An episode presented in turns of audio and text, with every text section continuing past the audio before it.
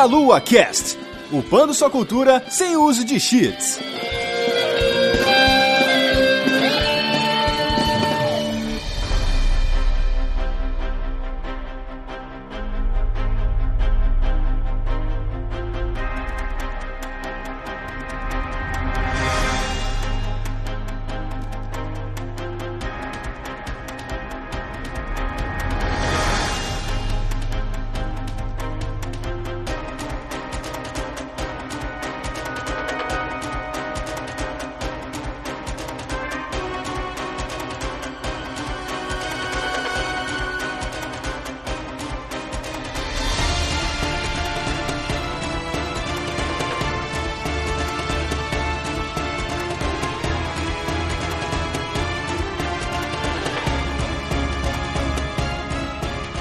Saudações, queridos ouvintes! Está começando mais um Melocast. Eu sou o Matheus dos Santos. Novamente comigo aqui, Gilsomar Livramento, lá da revista PlayStation Xbox. Fala aí, Gil. Opa, quero ter nanomachines no corpo, hein? Na dúvida, é nanomachines. Tudo é nanomachine. Ah, sempre. Nos últimos é o, aquele vírus lá, o.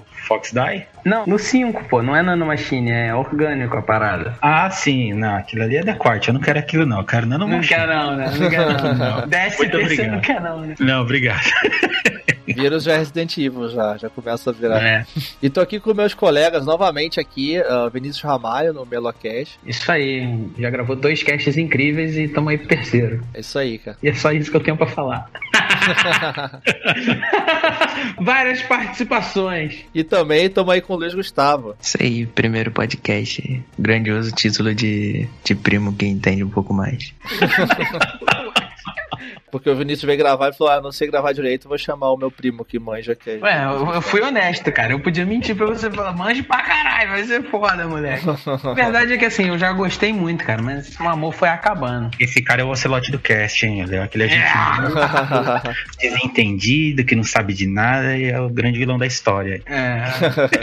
Mas é isso aí, gente. Hoje a gente vai falar sobre Metal Gear Solid 1 e rapidamente sobre o Metal Gear 1 lá do MSX e do Nintendinho e falar um pouquinho sobre Hideo Kojima e a Konami, né? Só antes de a gente continuar falando sobre esse cast que foi feito por Hideo Kojima, dirigido por Hideo Kojima, escrito por Hideo Kojima.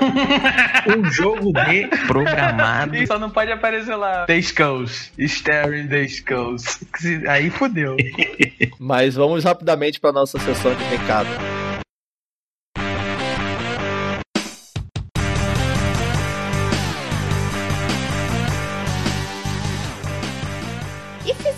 Aqui uma pequena pausa do nosso stealth, se é assim que podemos dizer, do jogo que ensinou a como andar em stealth, assim, sem ser visto e não levar uma exclamação na cabeça. Eu estou aqui com o Rodolfo Cunha. E aí, galera? E vocês estão ouvindo esse delicioso cast de Metal Gear do God Hideo Kojima. Fizemos uma pequena pausa aqui, passaram alguns recados pra vocês. Dentre eles, está se aproximando. Finalmente, a Brasil Game Show semana que vem vai estar rolando em São Paulo. Estaremos presentes lá, né, Rodolfo? Em peso. Sim, toda a equipe. Toda a equipe estará lá. Finalmente está chegando o dia da Brasil Game Show semana que vem. Se você não comprou seu ingresso, você precisa correr, porque o ingresso do dia 12 do 10 tá acabando. Então, se você quiser comparecer à feira nesses dias, você precisa correr. Ou nos outros dias ainda tem ingresso também. Você pode entrar no site da brasilgameshow.com.br e ele vai te redi- redirecionar pro site dos ingressos. Também, se você quiser se hospedar em São Paulo, tem a lista de hospedagens no site da Brasil Game Show. Você pode ver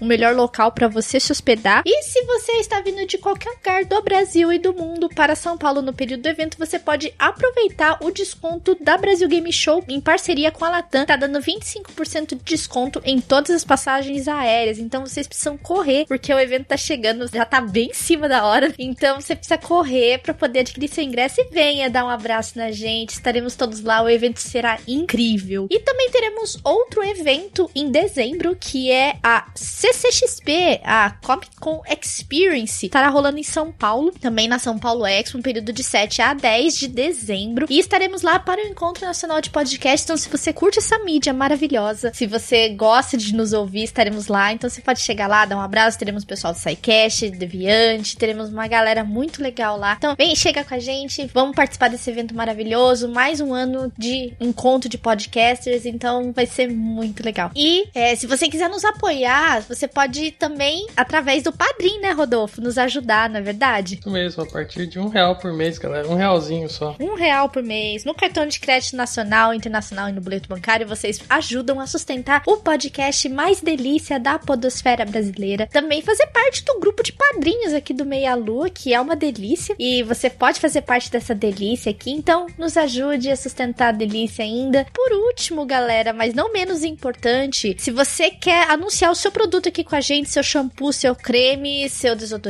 o seu carro, o sua roda, enfim, você pode entrar em contato diretamente no e-mail jujubavi@gmail.com. E Rodolfo, mas nós não vamos encerrar o nosso spot por aqui. Sabe por quê? Por quê?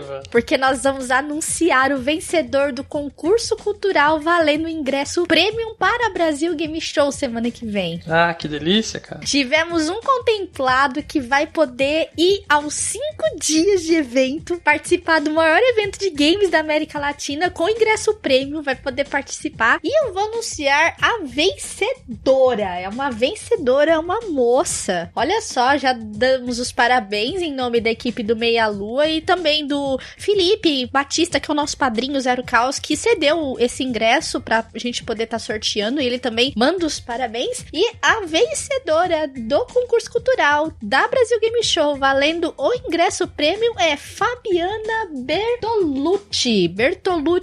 Aê! Aê! Fabiana ganhou. Fabiana, meus parabéns pelo seu ingresso. Que você procure a gente diretamente, manda mensagem DM lá no Twitter do Meia Lua pra eu poder te passar as instruções. Porque, como foi o Felipe que cedeu o ingresso, então tá na conta dele lá para poder fazer o registro dos seus dados. Então, entre em contato com a gente via DM. Eu mesma vou te orientar, eu mesma vou fazer o seu cadastro para te passar esse ingresso diretamente. Então, entre em contato diretamente no nosso DM do Twitter para eu poder te entregar o seu prêmio, tá bom?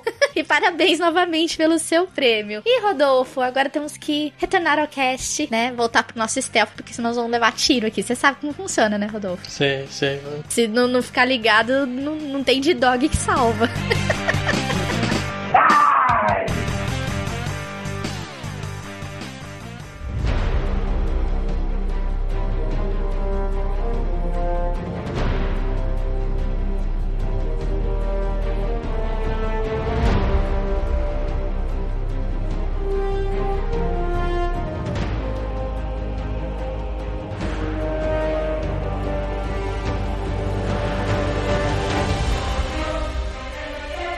É isso aí, gente. Então, novamente aqui para falar sobre Metal Gear Solid 1 e os seus antepassados ali da era do Nintendinho MSX. Pra gente respeitar, né, aquela ordem cronológica de lançamento, não a ordem cronológica do, dos acontecimentos do jogo, mas a ordem que os jogos foram lançados. Antes de tudo, eu queria perguntar a vocês aqui, como é que foi o envolvimento de vocês com a série Metal Gear? Qual, qual foi o primeiro jogo, jogo que vocês jogaram? Vocês gostaram de início? Fala aí pra gente aí, Gil, como é que foi então? Então, o primeiro jogo que eu curti de verdade foi o Metal Gear Solid, né? Do PSX, o PS1, como queiram chamar hoje em dia. Foi mais por causa do trabalho mesmo, né? Porque eu já trabalhava na revista Gamers. Aí eu peguei o jogo com a missão de fazer, ah, fazer um guia, beleza. E cara, eu me apaixonei pelo jogo pela forma dele contar o enredo das coisas acontecerem e por toda aquela brincadeira maluca. Parece o um mundo real, mas tem toda aquela aquele toque. Ah, não, isso aqui é um videogame, cara. Tem toda essa paranoia, essas loucuras aqui. Daí em diante veio fanzoca. Aí eu, eu, eu tinha jogado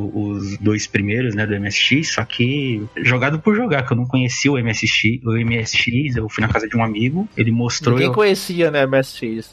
É, então, eu tinha um conhecido que Eu ele tinha o jogo isso. Do, daqueles. Daquele. É, Dynavision, tá ligado? Ah, sim, então, Tinha o o primeiro. NES, né? Então, os jogos do NES. Foi aí que eu conheci, mas eu tava longe de ser um dos meus favoritos. Então, o primeiro Metal Gear que eu joguei assim no, no NES é, foi um pouquinho depois que eu tinha visto no MSX. É que eu tinha visto no MSX eu achei, ah, legal, né? Um computador que roda o joguinho, mas eu meio que é, não ligava na época. Aí. Daí ladeira abaixo. Ah, então, aí foi a partir do Metal Gear Solid que eu meio que comecei a pegar esse amor e falar, não, agora eu tenho que revisitar o passado pra apreciar mais o futuro. Exato. E você, Vinícius, fala aí como é que foi? É, pra mim foi o, o Solid também, porque eu era muito criança, né? Na época do MSX. Se fosse um jogo de Super Nintendo, eu considero que talvez eu ainda fosse muito criança também pra apreciar, tá ligado? E aí foi no PS1 que eu joguei. Joguei, assim, amor à primeira vista, né? Que jogo maravilhoso, que jogo diferente, né? Toda aquela pegada já. Você vê que no, no PlayStation ele já conseguia empregar uma pegada bem cinematográfica ali, direção de câmera, sabe? E essas paradas já brilhavam meus olhos. Não, é, o Metal Gear Solid 1, ele veio no PlayStation 1, né? A mídia do CD proporcionava muito mais recursos, assim, né? Pro... Muito mais. Então, ele era três discos, eu acho, né? Eram dois discos, no integral eram três. É, mas era um de VR Mission.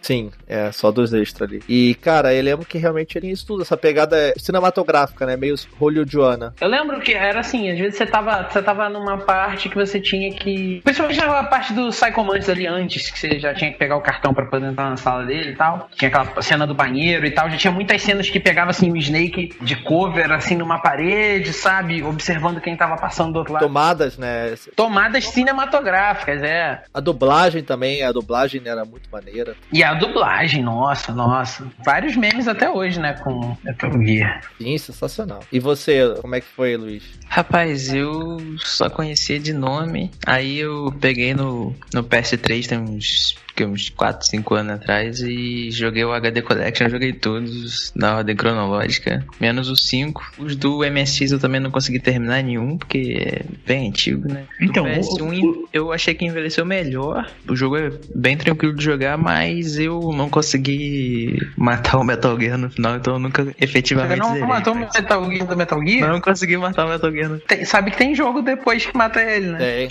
Eu imagino, mas aí eu vi, eu vi no. Eu li a história depois, que eu não tava conseguindo matar o coisa. Depois ainda tem a luta contra o Liquid em cima do Metal Gear. é bem difícil mesmo. Você- É legal que tu jogou no Play 3 e você jogou na cronologia, né? Isso é mais legal também. Diferente, você pra, ver a história. Muito maneiro. Mas ele tem um primo chato, né? Que fez ele jogar da maneira correta, né? Uma coisa é quando você joga tutorado, né, filho? Pô, esse primo é mó legal, cara.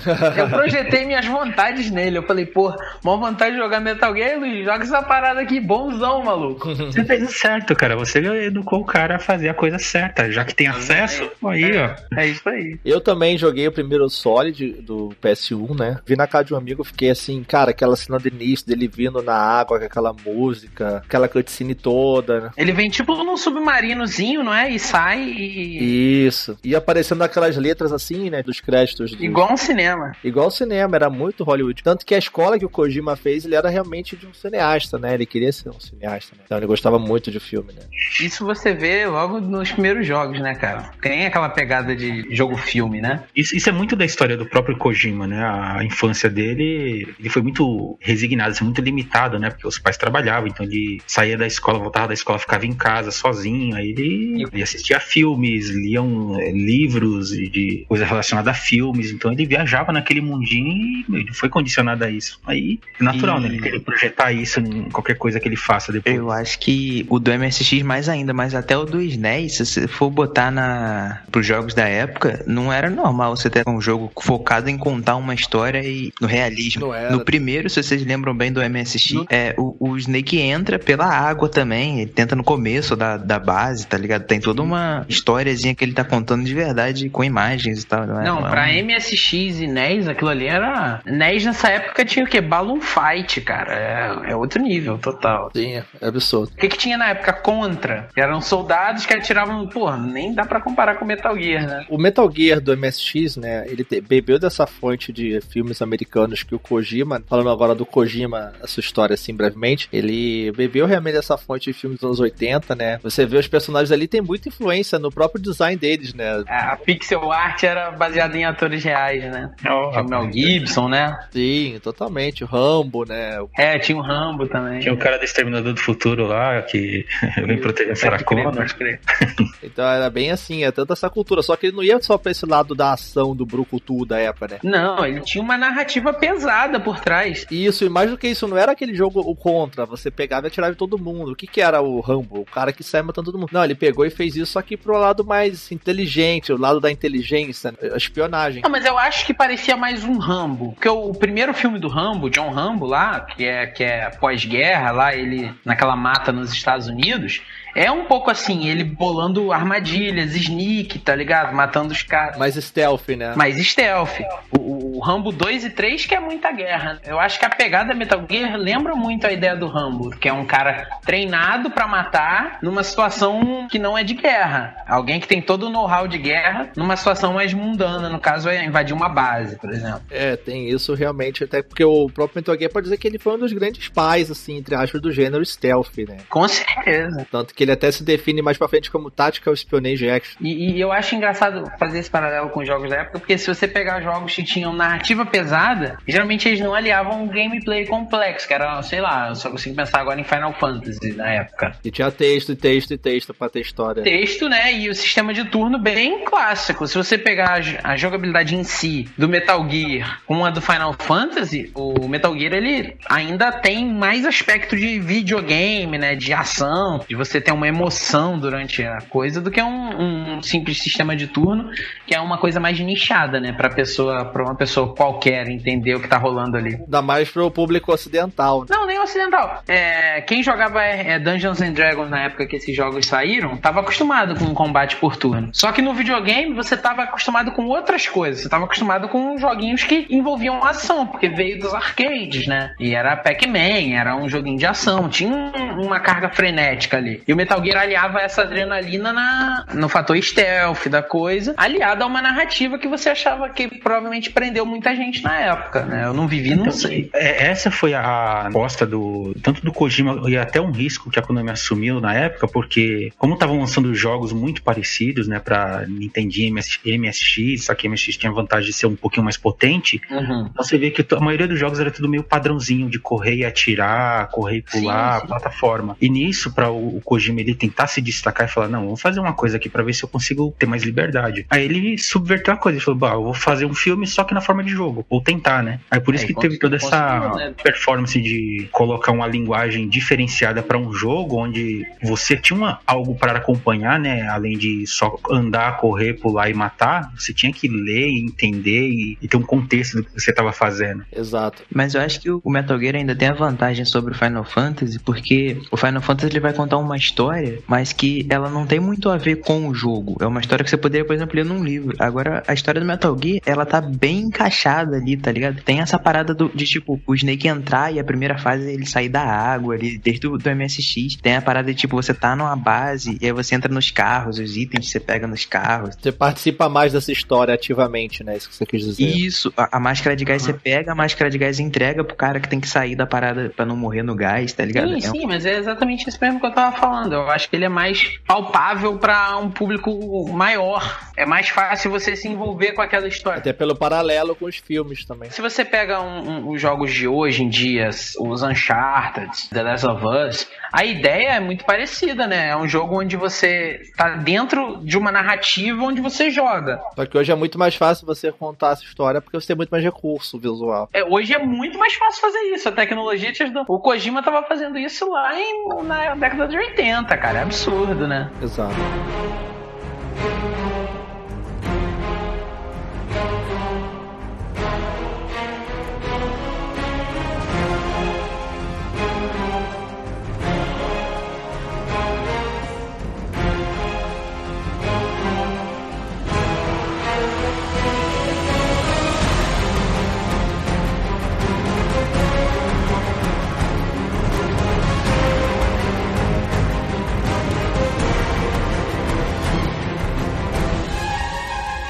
O jogo ele não teve tanto sucesso na época assim, né? Ele veio realmente explodir consoles no Play 1. Mas o Kojima, antes disso tudo, falando um pouco dele com a Konami, assim, ele teve outros jogos também, né? Antes de fazer o grande Solid, né? O Metal Gear Solid pro Play 1. Sim. Ele fez alguns jogos ali só pra gente falar do Kojima, porque aproveitando esse momento que o Kojima vai estar aqui no Brasil, na Brasil Game Show. Verdade. Você vai lá? Claro, você vai, né, mano? Você vai tietar o Kojima? É, eu vou ter o nome lá, entendeu? Eu vou tentar entrar junto com minha namorada, que a gente botou o nome junto, mas pretendo ir lá pra autografar meu Legacy Collection aqui, meu Phantom Pain.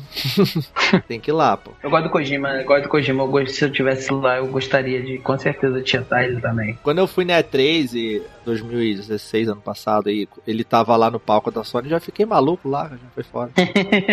e foi bobeira, né? Ele só foi lá, falou do jogo e foi embora, né? E... É, foi massa. Ele é nice guy, mas parece que ele tem vergonha, né? Que ele é Tímido assim, é japonês, né? Japonês. tímido, é isso. Agora, que quando você tira uma pessoa do ambiente que ele conhece, né? Imagine, o japonês é um cara, normalmente japonês é um povo mais fechado, assim, mais acanhado, né? É. Dependendo do que faz. Aí vem pro Brasil, onde todo mundo é meio porra louca. Meet and greet, o caralho, Rockstar, né? Quase. É, então. Eu Aí, imagino ele dentro do estúdio lá da Kojima Productions, como que ele não é com os caras, tá ligado? Eu acho que ele Imagina- deve ser carrasco, cara, porque os jogos dele são muito complexos, cara. Geralmente esses caras têm que ser perfeccionista, né? Com certeza ele não tá lá programando tudo. É, ele é diretor e. Mas ele programa até hoje, né? Inventa as paradas e manda os caras fazer. Ele com certeza não tem tempo pra ficar escrevendo os códigos, tá ligado? Ele inventa as maluquices dele e os outros têm que se virar pra fazer o que ele quer, né? Faz aí, maluco. Eu lembro de uma. é, isso aí eu vi numa entrevista da IGN, que era do 5. E, e logo naquele início ali que o Ocelote fala pro Snake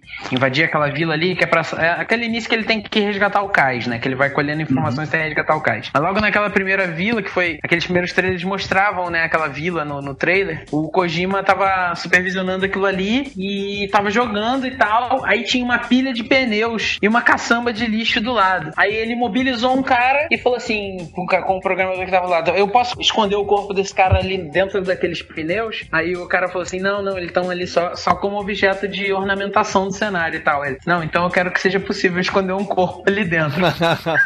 Chatão, né? Ma- Mas pensa assim, em todos os outros jogos você vê que o cenário é bonito, tem um monte de coisa que você não pode interagir. O cara quer dar um propósito pra Eu isso. sinto isso no Witcher, por exemplo. O Witcher 3 eu sinto que o cenário é muito bonito, mas você interage pouco com ele. Exato. Então quando muita gente fala que, pô, ah, Kojima é esse e aquilo, ou às vezes quer meio que reduzir o cara, você pensa, tá, agora pega um jogo dele e compara com um jogo que você gosta. Vamos ver em detalhes o que, que, que, é diferente. E você vê que o cara ele pira tanto no, no universo, na, na É. coisa que ele faz, que você vê que aquilo é crível, você faz um paralelo com o mundo real, mas tem aquelas coisas malucas, Mas viajadas. eu, às vezes eu entendeu? fico pensando que isso é um dedo japonês da coisa, sabia? Mas na verdade isso é mais dele mesmo. Tanto que se você pegar um monte Não, de você jogo pega japonês... o Zelda novo aí agora, cara. Pô, olha que coisa genial aquele jogo. É um jogo autoral, assim. Exato. Ah, sim, tem o dedo dele, né? Você joga o jogo, você sabe que é dele. Isso. É a mão pesada do diretor. Tem as loucuras dele, as noias. Por exemplo, como é que você imagina que o cocô do cavalo faria um caminhão derrapado? Não, não é. Se tipo eu não vejo o vídeo, eu nunca ia saber, tá ligado? Então, entendeu? É, é, é tão uma coisa tão. Eu não pensaria nisso, mas o cara. É, mas alguém, esse mas alguém pensa, né? E o Kojima pensou, puta, se alguém pensar em cagar na pista, tem que acontecer alguma coisa. É, é, é, são esses detalhes, essas pequenas noias, assim, que a gente olha e fala, cara, não tem um propósito disso, mas é tão divertido que falta em Uhum. outros jogos que você vê nesse. Sim, exato. Por exemplo, um paralelo que eu traço é o. Eu não sei se vocês jogaram o Dead Rising 2, ou o primeiro mesmo. Um eu joguei. Então, é, apesar dele, do tempo dele, ele tem uma série de pequenos detalhes e interações com o cenário. Você fala, oh, isso é muito legal, que o, o 4, por exemplo, não tem. Aí você pensa, "Bom, como é que o 4 consegue ser tão limitado? O 3 já é mais, mais limitado, né? Uhum. Por exemplo, no, no 2, você podia estourar caixas, um monte de coisa que tava no cenário. E no 4, por exemplo, as caixas elas estão lá, mas elas são só enfeite. Uhum. São esses Mas o pequenos ambiente detalhes. é, é outro também, né? Um e o dois se passam dentro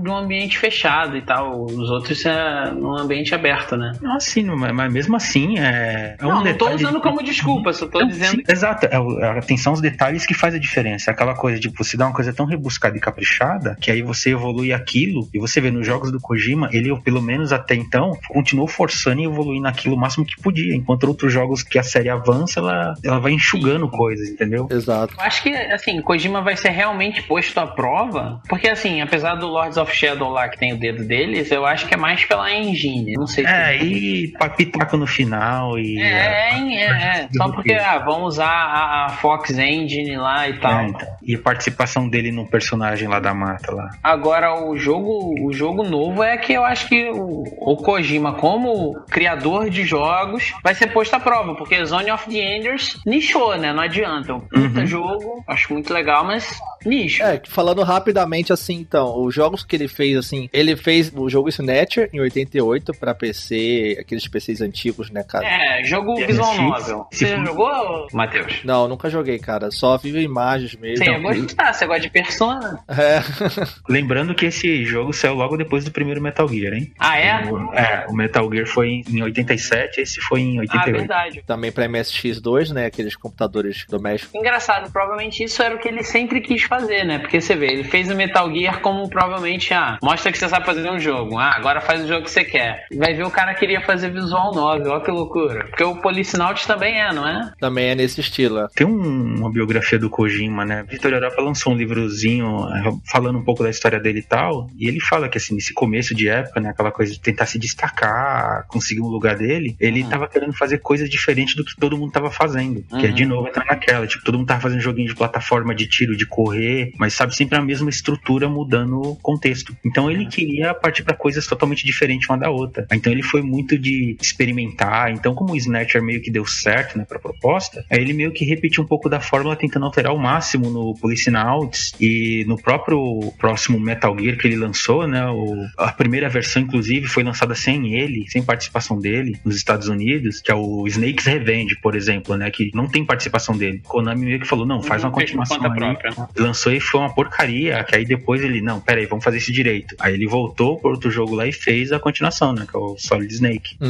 Então, inclusive, ele fez esse Policenauts lá depois em 94, né? Que saiu já, já tinha saído o Metal Gear do MSX. Saiu também pra 3DO, Playstation, Sega Saturn. É. E depois no Play 2, mais à frente, ele fez Zone of the Enders 1 e 2, né? 2001 e 2003. Uhum. E era um jogo de robô, né? De robô mecha gigante, né? E tal, aquela coisa mais japonesa. Estilo Macross, Gundam. Sim. Isso. É bem legal, é muito maneiro, divertido o combate, mas foi um jogo igual o Vinícius falou, que de nicho, É, né? de nicho. Sim, é um É. negócio de robô gigante, né, cara? No Japão isso é meio que. Não, mas não é só robô gigante, entendeu? Poder, Não. Fazer um jogo de robô gigante que, que, Ah, sim. que cative grande público. É que ele é um jogo. O Sei lá, dele. tem hora que ele lembra um Bullet Hell, tem hora que ele lembra um. Sim, sim. É um, um nicho muito nicho. Eu acho. Ele une vários elementos que já são de nicho pra fazer um subproduto de muito nicho. Pode dar muito certo ou pode dar muito errado. A gente tem Nier Automata aí, que, pô, é nicho do nicho do nicho e virou um sucesso, né? O jogo, mas poderia ter dado muito errado. tá É ligado? por outros motivos que fez sucesso, né? A gente sabe que. É, será que é? Não sei, cara. Olha, eu- é, além desse motivo que você, todo mundo tá pensando aí, eu Hum. digo que hoje em dia, por exemplo, você vê que a maioria dos jogos é tão parecida assim em sua fórmula Quando que sai qualquer um coisa. bagulho diferentaço. Exato, entendeu? Aquele negócio, tipo, falando de maneira crua, assim, a jogabilidade é bem genérica, mas ela É. funciona tão bem e,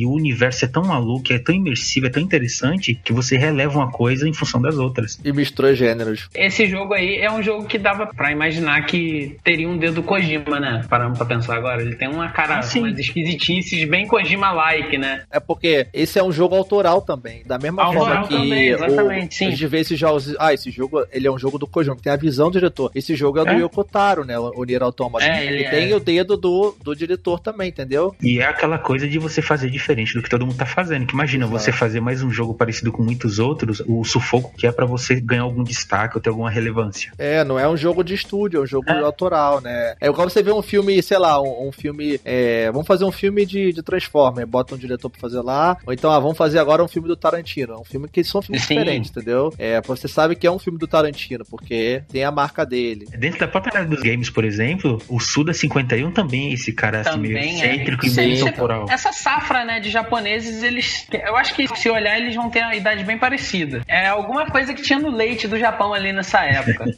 Mas aí, passando aqui nos jogos dele rapidamente, pra gente entrar no Metal Gear em si, ele fez o Boktai também, do Game Boy Advance. Esse eu não sei qual é. É nos joguinhos você tinha que matar uns vampiros lá, você usava a energia solar, você tinha que deixar o Game Boy, tinha um detector de luz do sol, aí ele pegava e recarregava a tua Ele arma usou do jogo lá.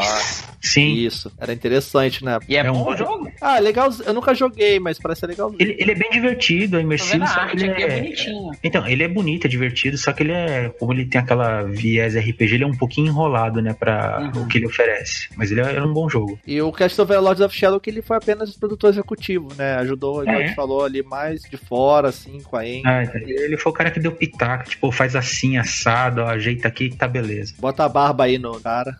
É, deixa eu falar um negócio. Esse começo na carreira do Kojima, eu acho legal essa parada dele ser, fazer essas coisas mais novel, assim, porque eu não sei se vocês sabem disso, mas ele falou já em algumas entrevistas que no começo da carreira dele, né, o sonho dele, ele seguia o o tio que ele tem que é ilustrador, né? E ele, quando ele chega nessa carreira de ilustrador, ele fica meio falido, assim, por anos. E ele, o tio dele também é falido, era pobre. E ele tinha um medo de, de ser um fracassado na carreira de ilustrador, que é quando ele começa a fazer jogo. Então ele acho que sempre tem esse, esse desejo oculto ali nele de, Sim, de continuar. aí- Tanto que ele mesmo fez a- as capas, né, de alguns jogos e tal, algumas Sim. Ah, é? Não sabia, não. Ah, que legal. Sim, de algumas ele- coisas, não de Ele deu uns pitacos ali, um- arriscou uma coisa em outra, mas. mais artes às vezes. Kojima é um rockstar hoje em dia, né, cara? Ah, sim. Mas é um rockstar de boa, né? É um showman. É um showman meio que. Menos no Twitter. No Twitter, é, às vezes, é meio insuportável. É, o cara Eu é- acompanho ele no Twitter.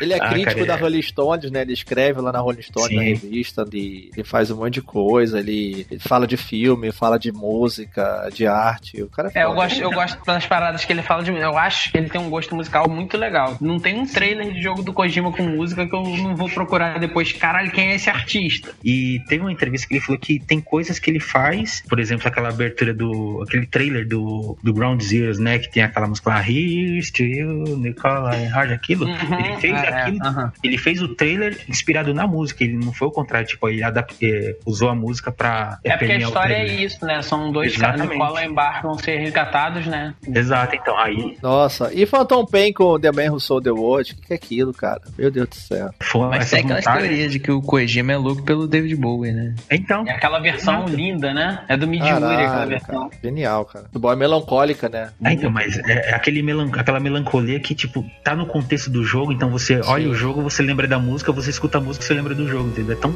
bem casadinho que é foda.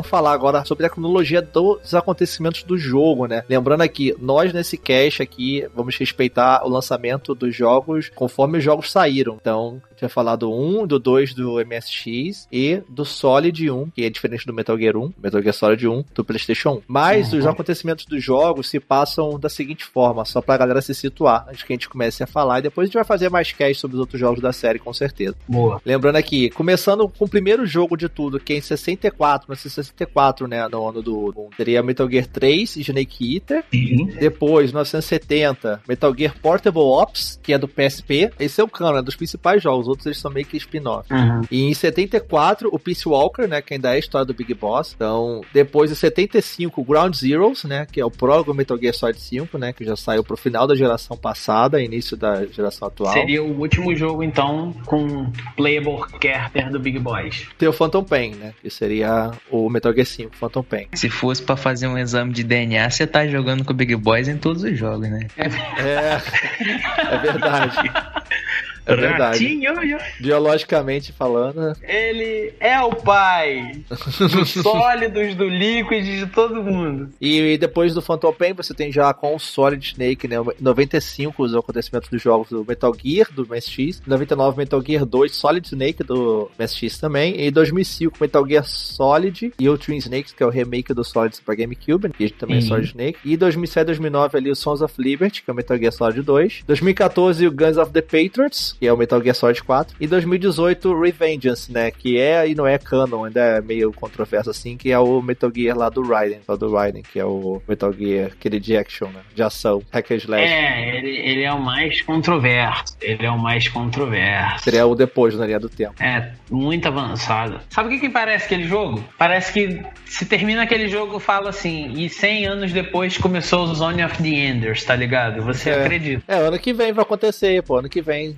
2018, É verdade. vai ter robô aí, um monte de parada aí brigando. É verdade, é verdade.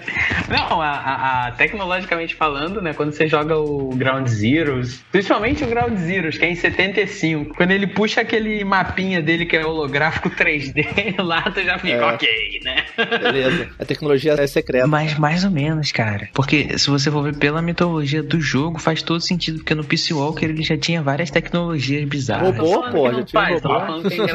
E, só uma coisa, hein? É, essas tecnologias, apesar de bizarra, é, para o contexto da época, algumas delas existiam, só não eram divulgadas. Tanto que a consultoria que o Kojima usa, às vezes, de coisa de militar, eles veem muito disso. Então, quando a gente vê esse contraste, tipo, nossa, nessa época, essa tecnologia, sim, já tinha. Só não era muito comum e não era divulgado. Exato. Que nem o Futon. Não, o Futon é. O Futon tinha, só que não funciona daquele jeito, né? É, então, exato, mas na época tinha. O próprio Kojima lá, ele não foi no Metal Gear 4 na época, lembro de ler notícia assim, que ele ficou Sim. não sei quantas semanas lá no meio do exército japonês é, lá, treinando exato. com os caras. Né? Treinamento, acompanhando. É, como que funcionavam as tropas. Exato. É, vendo movimentação de tropa, como é que era o sistema de incursão, aquela coisa, a militaria em si, né, agindo. Exatamente. É porque assim, o Metal Gear, né, a gente vai começar a falar agora do Metal Gear 1, que foi o primeiro lançado lá em 87, que fala os acontecimentos do Solid Snake, na primeira missão dele. E assim, Metal Gear sempre teve esse viés é, com a ligação com o nosso mundo real, com a nossa história Sim, real do nosso mundo, né? Guerra Fria, né, na época, né? É, isso eu acho muito legal. Isso me cativou muito em Metal Gear, porque ele te traz uma coisa mais cinematográfica, né? E ele traz esse paralelo com o nosso mundo, porque as coisas estão acontecendo ali. Tem as Nações Unidas, tem os Estados Unidos, tem a China, tem todas as coisas ali que te conhece, Guerra Fria, Segunda Guerra Mundial, é, história atual, Kennedy, falando de presidente. Tem um monte de coisa, né? uhum. né? Então você vê tudo isso ali, só que com uma fantasia por trás, né? Igual Sim. o que Tom Clancy faz, assim, por exemplo, com uhum. os livros dele, entendeu? É mais ou menos isso. Ele pega isso, distorce e bota o um elemento fantástico também, que seria a coisa das nanomáquinas, dos genes eh, uhum. modificados, modificados geneticamente, os mutantes, entre aspas, ali, né? Que faz uhum. sentido dentro daquele universo, né? Cria uma coisa muito única. Isso é bem legal na série. Tanto que o próprio Metal Gear, né? Que Metal Gear é o nome da série, né? E depois virou Metal Gear Solid, né? Série mais atual. Uhum. Mas Metal Gear sim. em si, o nome do robô, né? Que é o nome do. Sim, sim. Seria o grande vilão do jogo, né? Que é o Metal Gear. Que seria um tanque bípede capaz de andar por qualquer tipo de terreno e desferir ataques nucleares a longas distâncias. Só que o tanque, independente do, do ambiente, ele podia se locomover. Ele não era limitado como, sei lá, um tanque de guerra que se estourar a, a, lagarta, ele travou, furou o pneu, travou essas coisas. O que tem muito hoje em dia também é a questão do, do submarino nuclear, Sim. do navio nuclear. Então isso existe, navio que pode disparar armas nucleares e tal. Só que ele tá limitado à água, né? Por exemplo, ali. Exatamente. O Metal Gear não, ele é um pouco. É, por isso que é o grande desafio é fazer os mísseis atravessarem as grandes distâncias, né? Isso, o Metal Gear ele faria isso, ele é um tanque de guerra bípede. Não, é a, é a arma perfeita, né? Exato. Isso pra mim é uma das coisas mais fortes do Metal Gear, assim, que tipo, explodiu minha mente a primeira vez que eu joguei. Porque o grande foco estratégico da parada não é tipo superpoderes ou nada, tipo, absurdo. Não, é. Isso no mundo real dá uma vantagem absurda pra um país, mas tipo, um jogo abranger uma parada tão mínima, tá ligado? E ser motivo de guerra, eu achei isso muito sensacional. Não leva o robô pra aquele lance, tipo, mais anime japonês, sei lá, de batalha de robô, não sei o que. É uma parada muito mais pé no chão. É, ele é, ele é um tanque de guerra, é um só cinco, que não tem né? pernas. Até, até chegar no 5, né? Quando chega no 5, ele é um Gundam, tem espada e tudo. Não, Gundam não, Zone of the Enders.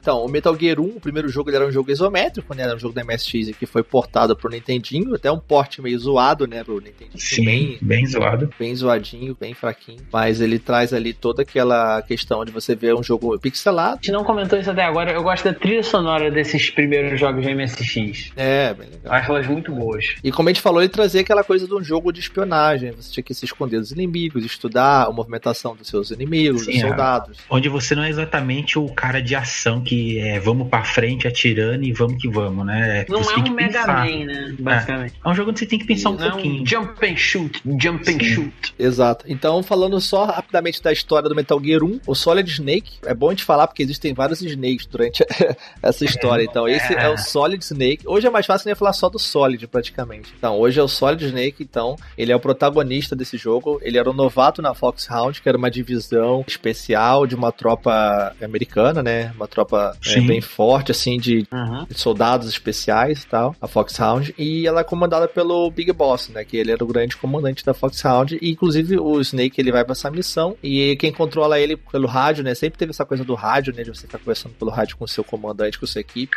Uhum. E tá te orientando enquanto você tá na missão. Era o Big Boss, que era o grande comandante da missão. Então, o Solid, ele foi enviado para um forte chamado Outer Heaven, que foi criado por um mercenário lendário, que ninguém sabe quem é, que diz conter uma arma nuclear. É basicamente isso. Então, mandaram primeiramente o Grey Fox, que era um membro da Foxhound, também um dos melhores que tinha, para se infiltrar nesse forte, né, Outer Heaven. Uhum. E daí uhum. ele vai, no, ele não voltou e ele só recebe uma mensagem dizendo Metal Gear e então perderam contato com ele. Né? Aí que o Solid vai e é enviado para poder lá investigar e salvar o Grey Fox que ficou perdido dentro do forte.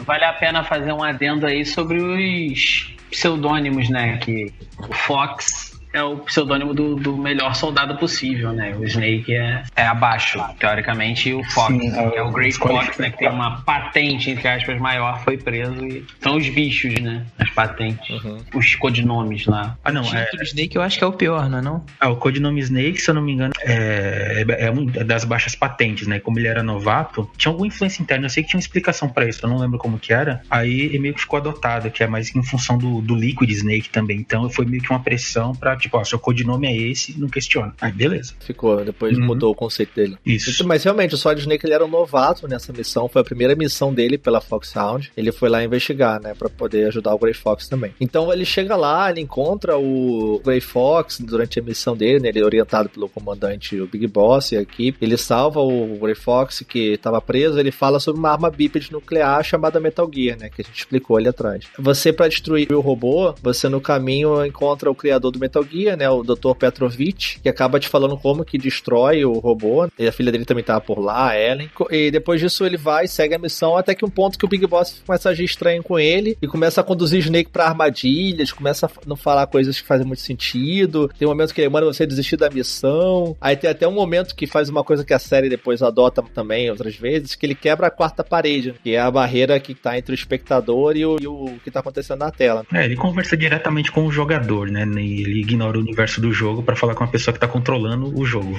digamos assim. Com você, jogador ali, Exato. sentado ali, com o controle na mão. E ele fala para você desligar o videogame, desistir de jogar isso Sim. e parar com a missão e tal. Muito foda. Então, no final, o Snake consegue destruir o Metal Gear antes que ele fosse terminado, consegue evitar a ameaça. Aí, no final, Big Boss se revela ser o grande líder da Outer Heaven, o que era o seu comandante da Foxhound. E ele roubava informação para fazer essa maior potência militar ali, para subjugar o mundo com essa grande base, né? Com essa arma, seria o Walter Heaven, e junto com o Metal Gear. Sim, e toda essa loucura do Big Boss, dele que ele subverter a coisa, é que a ideia dele era mandar um agente, né, da Foxhound, que era a agência de espionagem própria para isso, para ele voltar e falar, ó, aconteceu isso, isso e isso, para ter o aval e falar, ó, aconteceu isso, então encerrou. Só que o Snake ele era tão determinado porque ele se achava um soldado inferior e ele queria, tipo, ele ser melhor, que ele, a determinação dele levou ele aí aonde o Big Boss falou, não, não era para você chegar aqui. Aí ele queria sabotar o Snake de qualquer jeito, e quanto mais o Snake era sabotado, mais ele queria descobrir o que estava acontecendo. Aí a, uhum. teve essa descoberta toda maluca de que o Big Boss era o cara que estava desviando fundos e informação para montar essa nação fortaleza, para afrontar os Estados Unidos, que é aquela coisa do tipo, soldado não pode ser usado como ferramenta e ser descartado. Então ele estava reunindo todos os mercenários,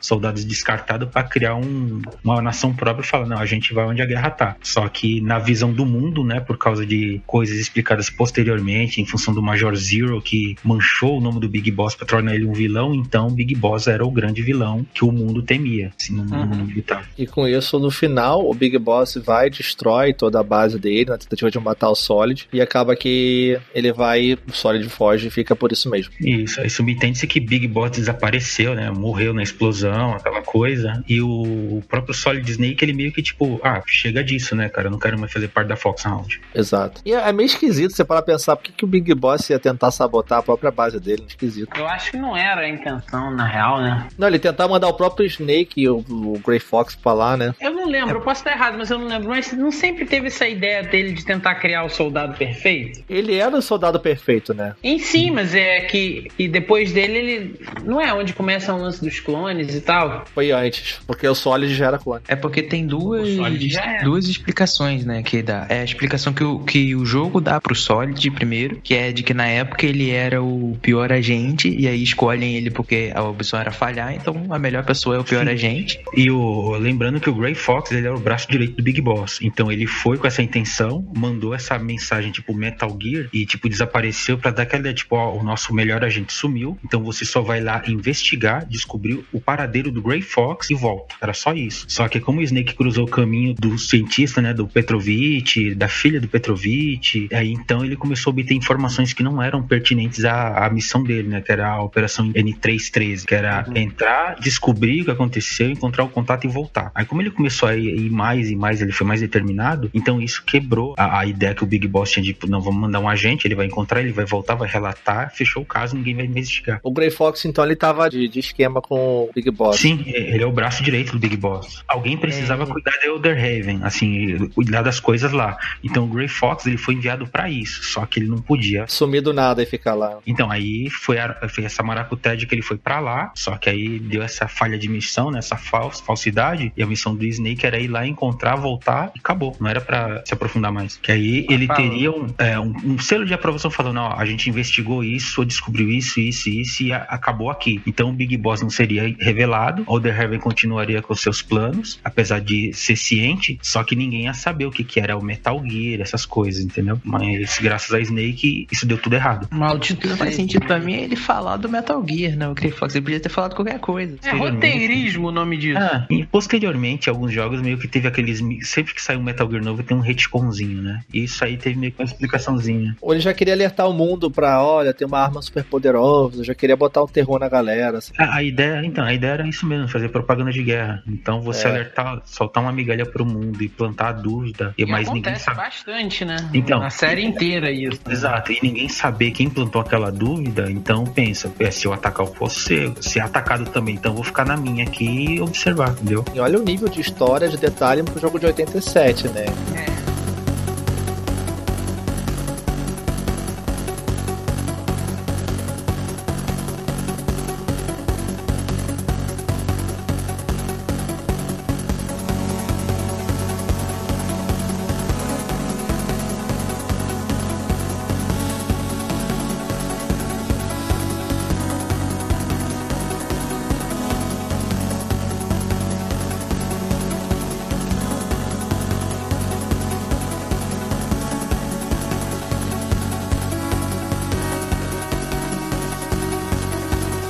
Metal Gear 2 veio 90 para MSX também, e três anos depois ele é mais ou menos o mesmo jogo, né? Comparado com o primeiro, com algumas melhorias assim. Em teoria, ele não, ele não seria lançado, né? Não ia ter uma continuação tão cedo. Mas como a Konami se apressou para lançar uma versão para o, o, Nintendinho, né? Nos Estados Unidos, ter uma continuação, aquela coisa é, inspirada muito em filme americano, aí, sem consultar o Kojima, pegou uma galera, uns programadores falaram: ó, pega o primeiro Metal Gear, trabalha em cima desse programa e faz uma continuação bota uma coisinha nova. E, cara, saiu, né? Snake's Revenge pra Nintendinho. E é bom o jogo? Não. Não, mas o Metal Gear 2, o Solid Snake. Não, então, é, saiu Snake Revenge, que é a continuação do primeiro. Aí, como não tinha a participação do Kojima, foi uma coisa improvisada, então eles meio que cagaram tudo, eles meio que tentaram reescrever o primeiro jogo para ser uma continuação, mas não era bem uma continuação. Aí, meio que o Kojima falou, não, então vamos fazer uma continuação, né? Que aí meio que ignoraram aquele jogo, aí sim, aí vamos pro Metal Gear 2 Solid Snake, que aí sim o Kojima teve participação então ele deu continuidade naquilo. Que é o canon, é o canon. Isso, que é o canônico. E esse, a história dele é muito legal, porque assim, é, ele já começa assim, ele fala, o mundo estava numa crise econômica devido ao preço do petróleo, que as reservas estavam acabando de petróleo do mundo. É, por causa da, da Guerra Fria, né, do, uhum. da galera controlando o petróleo, então, né, os caras vão aumentar preço, vai ter todo aquela jogo político, tipo, não, isso, daquilo, enfim. Então ele tinha essa coisa política já no jogo também, né, Sim. isso é maneiro. E um cientista tcheco lá, bioengenheiro Dr. Kiomarvi, criou um novo combustível chamado Elix, né? Que era um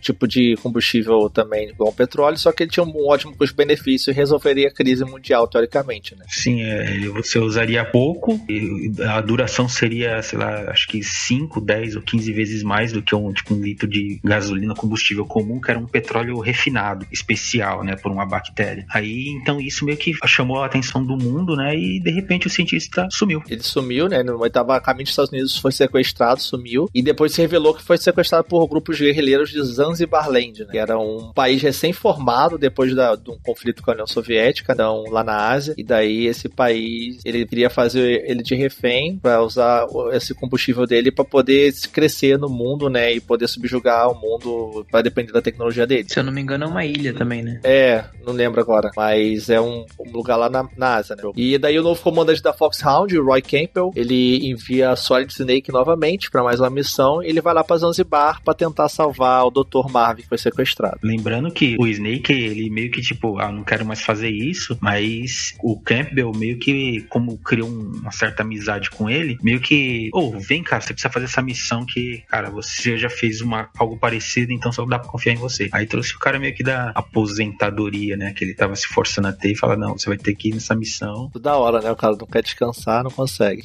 Como o mundo estaria se o Snake não tivesse salvado a gente? Pois é, o que eu falo. O Snake chega lá, ele também descobre que o Dr. Petrovich, de novo lá, o cara que criou Metal Gear no primeiro jogo, ele também foi sequestrado novamente, tava meio que sendo obrigado a construir um novo Metal Esses Gear. cientistas, hein, sempre sendo sequestrados, né? Que vergonha. Contratam segurança. Mas o plot twist é que no caso do Kill Marv, é, ele tava de conluio, né? Não é que ele foi Sim, sequestrado, ele, ele- foi sim, de, sim. de bom grado. É, o Petrovich, né, o Petrovich, no caso. É, isso. Petrovic, ele queria meio que. Não, o meu Metal Gear tem que funcionar, mas se tiver o seu combustível e você vai me ensinar a fazer esse combustível, ele vai ser melhor ainda. Isso, ele tava fazendo o Metal Gear D, que é o novo modelo do Metal Gear, e também modelos menores não nucleares, pra fazer meio que uma tropa de Metal Gear. Sim. Então foi daí que surgiu o Metal Gear Vaca? Não, esse vaca é só no 4, o Gecko. Não, mas a ideia já era daí, ué. Eu queria fazer um Metal Gear menor. Não, a ideia era fazer uma, uma- uma tropa autônoma. Autônoma. Isso. Como o próprio Gil falou, né, o Petrovich, ele, na verdade, ele foi voluntariamente lá pra Zanzibar, porque ele queria fazer o Metal Gear dele funcionar, né, porque também a comunidade científica criticou muito ele depois do que aconteceu no primeiro jogo e tal, ele queria meio que se vingar. tá? Aí ele queria se provar. Ele falou: não, vou fazer uma máquina, vou botar todo mundo de joelho e falar "Ah, eu que eu fiz. Cadê? Cadê? Que você faz também? E outra coisa que ele acaba descobrindo é que o Big Boss, na verdade, estava vivo, não morreu lá na Outer Heaven e que ele estava controlando os Zanzibar. Então todo esse plano era por trás, o Big Boss estava articulando. É, que ele tava agitando, que como teve esses conflitos, novamente ele tava reunindo os mercenários e falou: Não, cara, você não vai morrer por uma nação que te mandou aqui pra. como se fosse algo descartável. Ignora os caras, vem comigo, vamos montar uma nação nossa e vamos revidar esses caras, vamos subjugar todo mundo pra. Entendeu? Soldado não é uma, uma peça descartável. O Big Boss ele sempre nasceu pra batalha, né, pra guerrear, assim. Então ele queria fazer isso e os soldados dele também. Então ele vivia pra ver uma nação, um mundo é, guiado pela guerra, né, uma nação formada na guerra. Então o Outer Heaven seria o, esse sonho dele é, é realizado, né? Seria uma nação Isso. de mercenários que vivem guerreando suas guerras contratadas, né? E eles poderiam fazer o que eles querem e criar uma nação baseada no conflito, É basicamente. a, a princípio é baseado em conflito, mas a ideia era fazer um ponto de equilíbrio, né? Tipo, ó, se você não promover a guerra, a gente não vai entrar em ação. Mas se você, se você tem arma nuclear, a gente também tem. Então, sabe aquela coisa, tipo, enquanto você tá na sua, a gente tá na nossa. Se você agir, a gente age também. E, basic- pra que eu faço um paralelo aqui, porque Naruto copiou o, o Big Boss, tá? A Katsuki. a Katsuki quer fazer o plano do Big Boss, o Walter Heaven, que eles querem criar, na verdade. Que é a mesma coisa, só que muda o guerreiro pro ninja, a militar pelos demônios. É, Matheus, é assim, é igual. É a mesma coisa, a mesma Você coisa. quer dizer que o irmão do Sasuke é o Ocelote, então. é, é verdade. É, Que é o Tem até os Metal Gear, né? Que são os bichos de, de calma. Os demônios, é, pô. É só trocar o nome, cara. Eu jogou muito Metal É Gear. verdade, esse cara. Matou a charada, matou a charada. Pronto, tá aí. Acabou. Beleza. Boa noite a todos. Viu? E esse foi o final do Melo. É, pô. Mas é, cara, é total. Mind blow. Bota aquele. Se fosse, vi- fosse videocast, eu botava aquele mind blow aí, aquele vídeo.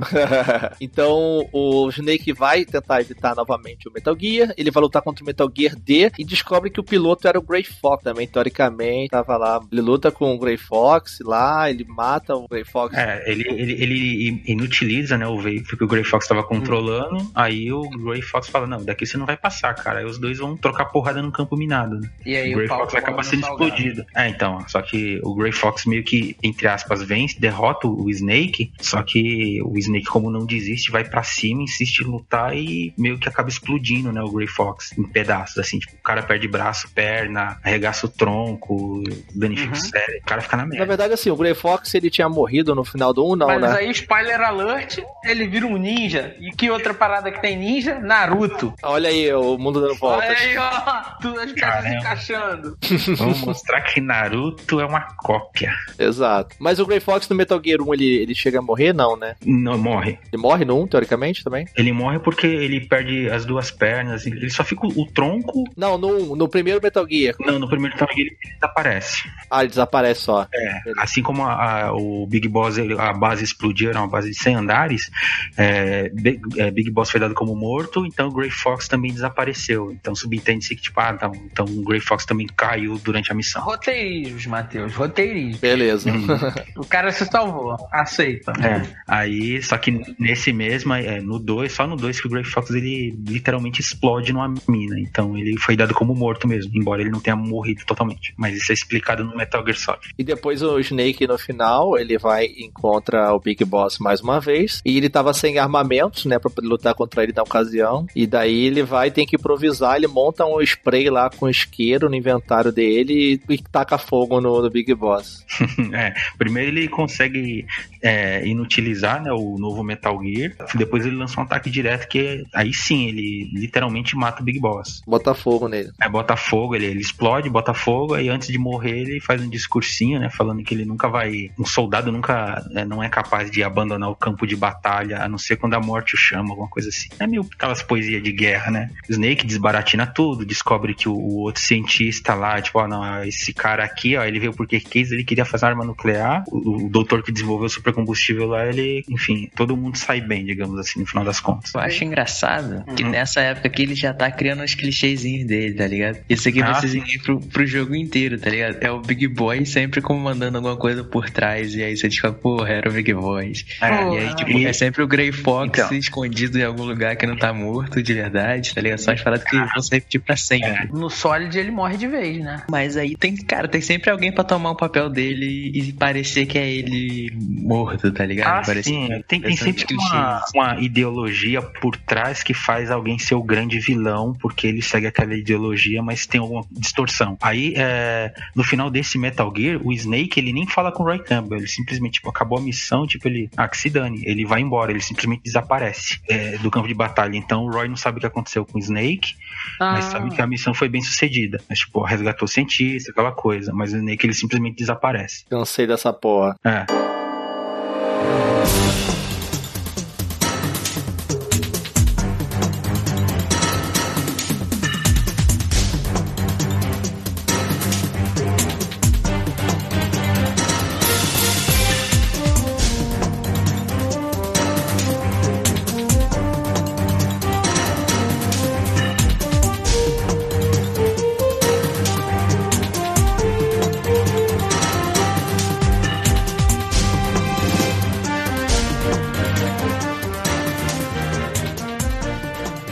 que em 1998 temos Metal Gear Solid, né, pra PS1. E depois até te, eu lembro de ter jogado um porte de PC dele na época, assim, bem zoadinho também. Ele saiu pro PC e pra Playstation na mesma época, na verdade. Não é tão zoado não, ele era até bom de PC. Aham, eu joguei. Só não era comum jogar no PC, né? Era um jogo foda, assim, cara, como a gente falou ali. Eu lembro de jogar esse jogo várias e várias vezes naquele CD de demo, lembra que tinha do Play 1? Ah, Uhum. ah, sim, sim, eu joguei muito também. Vinha um monte de demo naqueles CDs que vinham pro Play 1 e tinha um que tinha Metal Gear. Caralho, eu jogava. Eu, era uma demo longa. Você, você jogava até a parte que se encontrava o DARPA Chief, sabe? Então você jogava pra cacete. de Um pedaço bom. Era até o tanque, não? Eu acho que era até o DARPA Chief, eu acho. É? Depois não tinha a parte da Mary, não. É, jogava muito, cara, essa parada. Então é, eu joguei muito esse jogo. Eu joguei muito aquilo. E aquele início ali era bizarro, né, cara? Porra, ficava batendo já, enganando os soldados. Eu achava incrível Nossa, como a inteligência desse jogo funcionava. Eu perdia horas e horas tapeando os soldados ali. Sim, aí tinha que esperar chegar o elevador, né, e tal, pra poder subir. Aí ele tirava a roupa de mergulho com aquela cutscene, assim. Muito foda, muito foda. E esse jogo, ele era todo 3D também, né? Ele era todo tridimensional. Não tinha aqueles cenários pré-renderizados de Não era igual Resident Evil. Resident Evil 2, Resident Evil 1, Final Fantasy mesmo, que eram cenários CG pré-renderizados de fundo. Era uma imagem, era uma GIF. É uma GIF animada de fundo, passando, e você andando com um boneco 3D por cima. Era basicamente isso, né? Quando tinha animação, né? Muito jogo nem tinha, era só foto parada mesmo. Então, ele era todo 3D, você podia mexer a câmera, mover em primeira pessoa, se arrastar por baixo de, de lugares. Tinha toda aquela coisa de você ser um espião, cara, entendeu?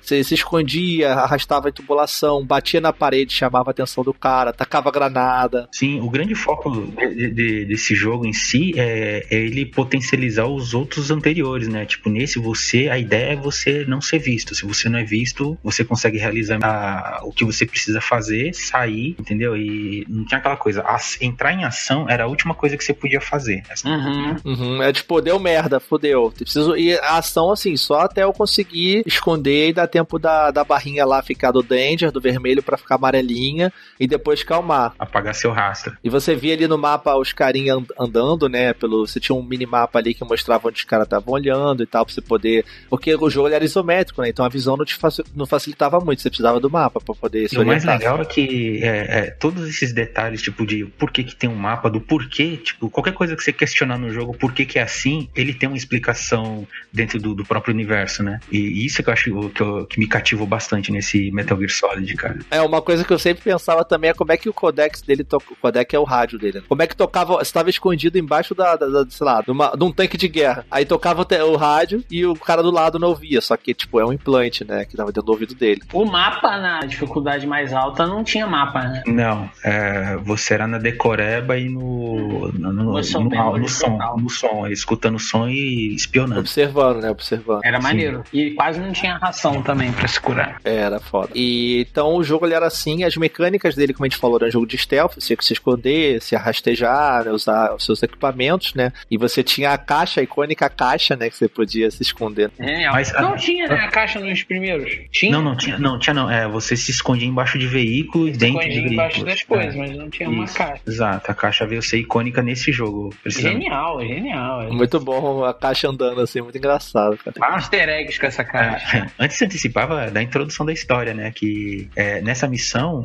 estava acontecendo uma missão de treinamento na Ilha Shadow Moses, uma base militar americana, onde em, em 2005 teve um, um teste de, um- de uma nova arma, né? Um super tanque bípede, olha só, veja você, Hora a hora. mais elaborado, que foi adaptado com a, a, a DARPA, né, a- os militares, para ser um tanque capaz daquela coisa, né, um tanque capaz de levar te- a tecnologia à guerra, aonde fosse. Só que nisso, nessa exercício, aí ela foi tomada por um, um- um grupo das forças especiais da Foxhound, que se rebelou contra o próprio governo americano Os renegados lá da Foxhound. Exato. E estava ameaçando, é, tomou essa arma nuclear ameaçando os Estados Unidos, pedindo para o governo americano entregar o corpo de Big Boss. Inclusive, assim, ele passa seis anos depois de Zanzibar, né? Lá do Metal Gear 2 do MSX, é uma continuação direta. E ele fala ali que essa galera que tomou, eles queriam né, o corpo do Big Boss e um bilhão de dólares também de- em 24 horas. né? Porque então, se essa teoria aí de aquele Big Boss que tava em Zanzibar não ser o Big Boss de verdade, o Shadow Moses mostra que o Liquid não tinha criatividade nenhuma e ele pensou no pior motivo possível pra chamar o Snake ali, né? Porque se o objetivo final dele é só chamar o Snake, ele falou, "Putz, eu quero o corpo desse cara aqui, que não é nem meu pai de verdade, eu só quero o corpo dele pra chamar, pra que o Snake venha, tá ligado?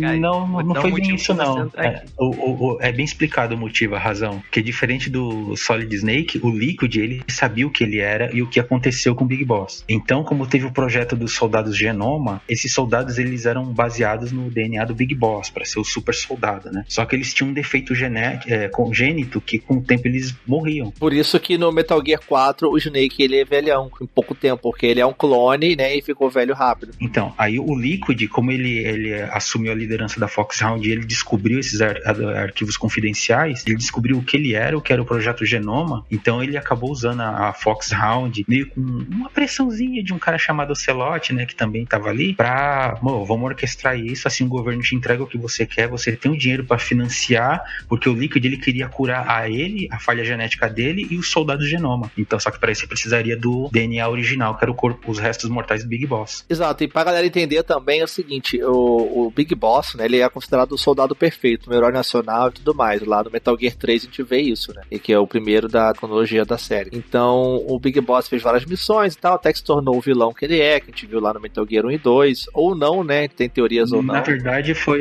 Não é teoria, é confirmado. Foi o Major Zero, quando eles tiveram divergências de ideias, todos queriam seguir a ideologia da The Boss, que é a mentora do Big Boss, que é aquela coisa. O ideal de soldado, ela é o ideal de soldado. Uhum. Exato, vamos, vamos parar a guerra sendo que a gente é, mas em vez de fazer guerra, a gente vai tentar conversar em vez de lutar. Então o Big Boss ele levava muito isso a ferro e fogo. E o, o Zero também. Só que o Zero ele queria é, impor isso. E o, o Big Boss ele queria fazer as pessoas entenderem e aceitar. Tanto que o Big Boss ele é considerado o cara com a, a, é, a língua de prata, né? Tipo, o cara que ele te convence na lábia. E o Zero ele queria convencer pela força, ele queria obrigar. Então isso fez separou os dois e o Zero não aceitava que o seu, o seu soldado, né? O soldado perfeito, a sua, a sua merchandising de guerra, tipo, ó, a gente tem o Big Boss aqui, cara, vem com a gente que é, é, é, certo. Então, meio que ele ficava implicando com o Big Boss e tentar fazer um jeito de fazer ele desistir e voltar a trabalhar com ele. Que é aí que dá todo aquele desenrosco todo do Major Zero fazendo as loucuras. Então foi o Major Zero que queimou o Big Boss pro mundo. Falou, não, esse cara é o grande vilão que quer tá montando um exército e quer atacar os Estados Unidos e o mundo. E foi o próprio Major Zero que fez, é, sem o Big Boss saber, o projeto dos clones, né? Que é o Los Olifantes lá, né? Exato. Mas então, o, o Liquid não sabia que esse, que esse Big Boys aí não era Big Boys. Ah, a gente não sabe. O, o Zero? Não, é, é, se você for pegar os retcons, ele só descobriu é, quando ele foi pra Foxhound que ele se tornou um agente por causa do conflito do Phantom Pain. Então ele virou um agente da, Fo da Foxhound, posteriormente à, à queda do Big Boss. E aí ele teve acesso a arquivos confidenciais ultra secretos, falando quem que era Big Boss, o que, que era, e acesso à informação de que o Major Zero vazou, né? Tipo, você é um clone, o projeto Genoma é criado com base no DNA do Big Boss para criar o soldado perfeito, só que tem uma falha congênita que todo mundo vai morrer em determinado tempo. É que assim, é que a gente tá dando spoiler do 5, entre aspas, assim, né? Mas, o, de qualquer forma, o Liquid Snake e o Solid Snake são irmãos, né? E são clones do Big Boss, que é esse soldado perfeito. Era como se fosse o Capitão América, o Big Boss, historicamente. É bem parecido. Ele era tipo o herói nacional e tal, enfim. E com isso, então, é, a gente falou do jogo aqui, da, esse é o prólogo do jogo, né? A ideia principal do jogo. A gente tá fazendo um paralelo aqui com os outros jogos também, claro. Você vai progredindo, né? Usando várias armas, tem vários boss fights memoráveis e tal. Bem legal. Ah, então, mas posso só interromper mais uma coisinha? A razão pela qual o Snake foi chamada é, assim, é, é boba, mas combina muito, é genial, cara. O Snake tava aposentado, né? E tal. Não, o Snake tava criando cachorro no, no Alasca, aquela coisa, né? Tava vivendo a vida dele. Só que o Roy Campbell mandou, tipo, tava rastreando ele faz tempo, capturou ele, né, para obrigar ele a entrar na missão, ele levou ele pro submarino, onde ele foi submetido a aos testes, né? De... Tomou injeções e tal, né? Aí o Roy Campbell começa a falar e tal, tipo, ó, a gente, eu precisava que você fizesse essa missão, aí Snake, não, mas eu tô aposentado. E, mas eu preciso que você faça isso porque a pessoa que tomou a ilha Shadow Mose e tá ameaçando os Estados Unidos, ele é muito parecido com você, ele é simplesmente você. Aí o cara, o que? Aí mostrou a foto, aí começa a falar, né? Quem que era Liquid Snake, começa a explicar. Aí o Snake meio que aceita a missão naquela, eu não queria estar tá aqui. Aí o Roy Campbell jogando psicológico, né? Cara, a minha sobrinha tá lá e eu só confio em você para tentar encontrar ela. Aí pelo voto de amizade que os dois têm, ah, beleza, vai, eu vou tentar nessa. Aí o Snake, tipo, ah, tá, mas para não me confundirem, né, deixa eu cortar o cabelo. Aí que ele corta o cabelo porque ele tava igual o Liquid Snake, assim, cabelo comprido e pinta é, de castanho, assim, pra ficar mais escuro, para não ser confundido. Aí o cara é enviado na missão e tem toda aquela explicaçãozinha, ó, essa ilha tem uma base americana secreta, onde tem treinamento, estão desenvolvendo uma nova tecnologia, né, com o pessoal da, da ARPANET, da DARPA, o exército e tal. E você tem que entrar tentar neutralizar a Foxhound, né, o líder da rebelião, e evitar uma guerra, e principalmente evitar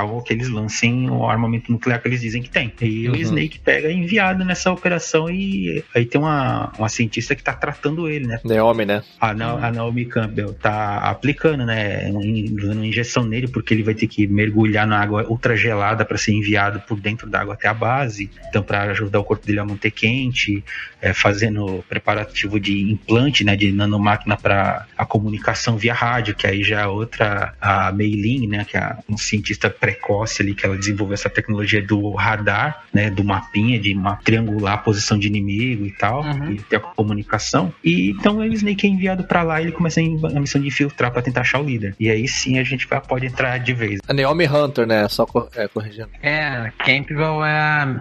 É a Meryl. Isso. É porque tem.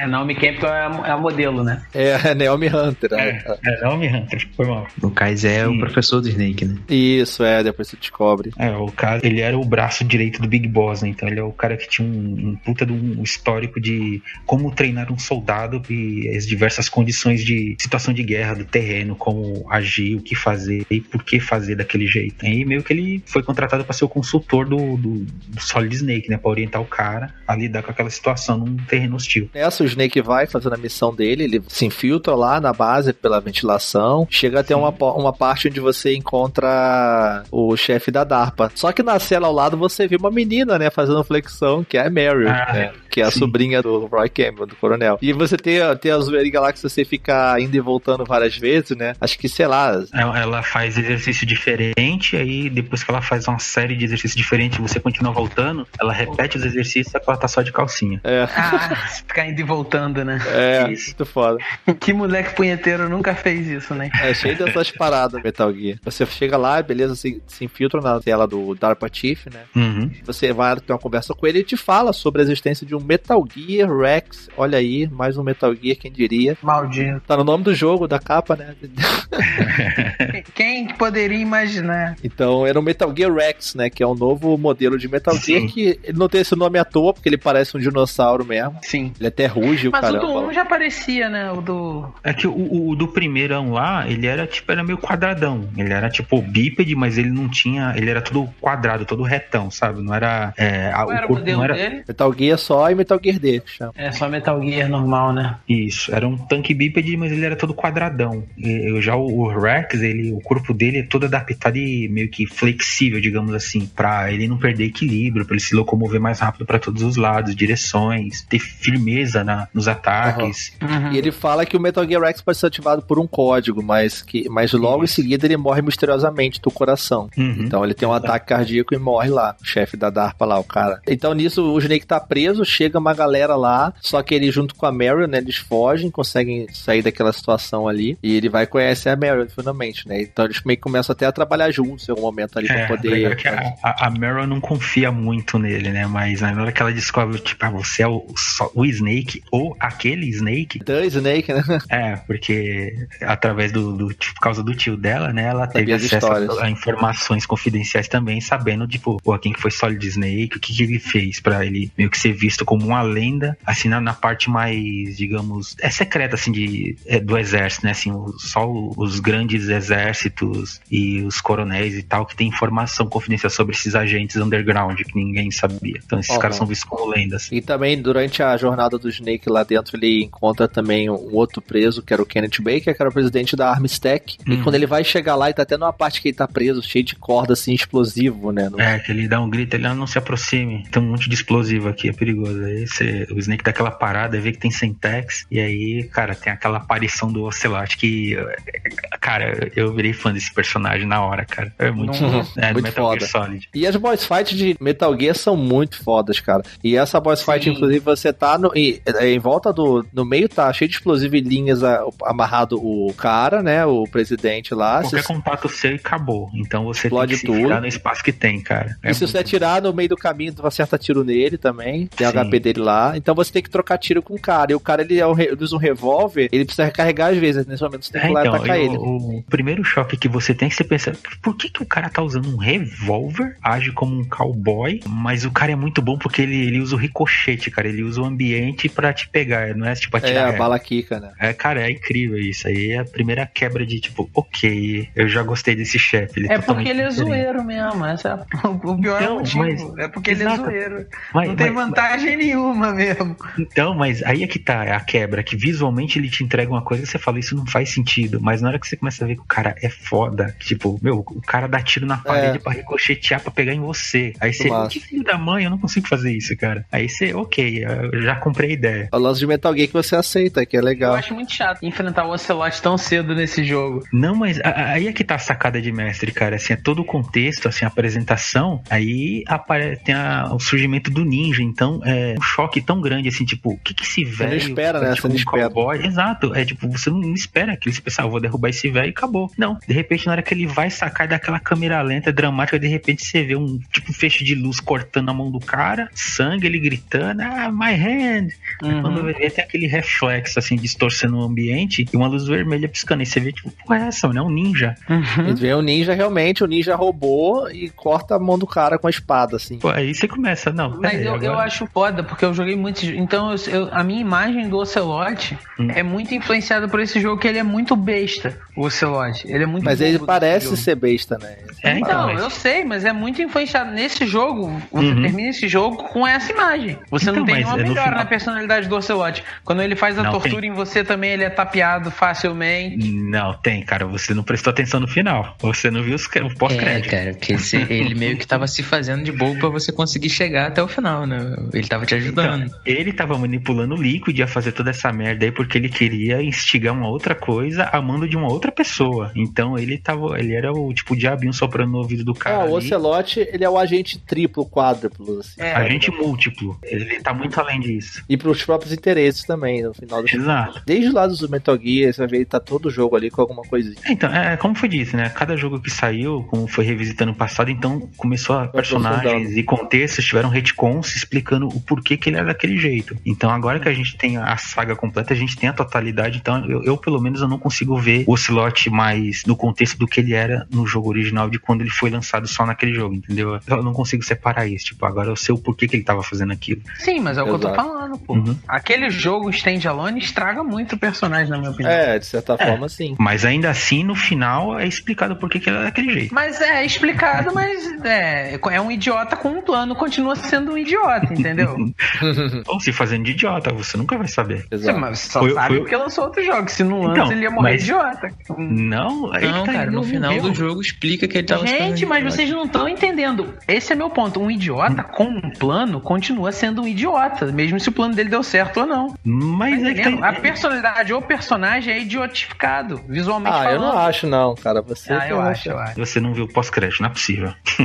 A gente vai chegar lá, a gente vai chegar lá. Ah, a gente vai chegar lá. Mas enfim, acaba que depois, então, o Snake trabalhando com a Mary, eles junto pelo codec, eles vão avançando, até que o Snake chega um momento onde ele vai e tá procurando o Dr. Emerick, né, o Otacon. É, porque o, velho que ele salvou também, misteriosamente, veja só, tem uma, uma morte estranha, assim, uma parada cardíaca do nada. Uhum. Que ele não sabe explicar. Aí ele começa a falar com o Roy Camp e questionar: "Ô, o que que tá acontecendo aqui, cara? É muita coincidência. Tem alguma coisa que você não tá me contando, né? Ele começa a ficar puto com o Roy Camp, falando: você tá escondendo alguma coisa de mim? Exato. Aí tem toda uma explicaçãozinha e explicando. Aí a, a Naomi começa a entrar em contato, tentando explicar o lado científico da coisa, né? Já que ela é a cientista da missão ali e tal. E aí veio o Snake meio que, ô cara, vai, vamos ver até onde isso vai dar. E ele continua seguindo a missão. Até ele é atacado por um tanque de guerra, né, no meio do Isso. caminho, que é o Vulcan Raven, né, que tem a batalha lá que você tem que... que é um dos caras da Foxhound também. Uhum. Sim. um brutamonte, né, lá cheio de o cara dando um tanque. Você enfrenta o tanque, consegue vencer ele com as granadinhas lá, né, tá num campo minado também. Sim. Sim. Ah, até tem a parte legal que você tem que passar por um laser pra entrar na sala dele. Você pode ou pegar o óculos de infravermelho, se você tiver achado, ou você Uhum. tacar a fumacinha do cigarro, né, e dentro da tua Verdade. HP quando você tá com cigarro também, que é muito Sim. maneiro. É, então, é que o cigarro é assim, ele tem duas funções. Se você tá com HP cheio, ele começa a diminuir o seu HP, porque tipo, o cigarro mata. Mas se você tá com um HP, tipo, no vermelho, no limite, você usa um cigarro, você se acalma. Então a sua barra de estamina enche um pouquinho. Mas você fica calmo, mas o seu life não vai mais além daquilo, a não ser que você pare de fumar e use uma rate.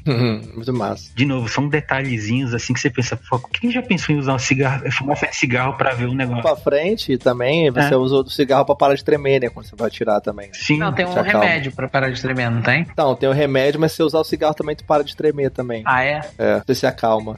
É porque no, no 4, você, além disso tudo, você ainda tem a barra de estresse, né? Além da estamina, Sim. você tem a barra de Então, estresse. É, que de É. novo é uma evolução dessa ideia. Tipo, vamos dar um propósito pra esse cigarro? Vamos. Ó, isso te ajuda a te acalmar, que é te contendo estresse, mas isso te mata também. Não, e você também fica. Você fica gripado, se tu ficar na chuva, você tem que tomar remédio, né? Sim. É muito foda. É, então, entendeu? São Mas isso é detalhes. desde o 3. Dois, no dois tinha da.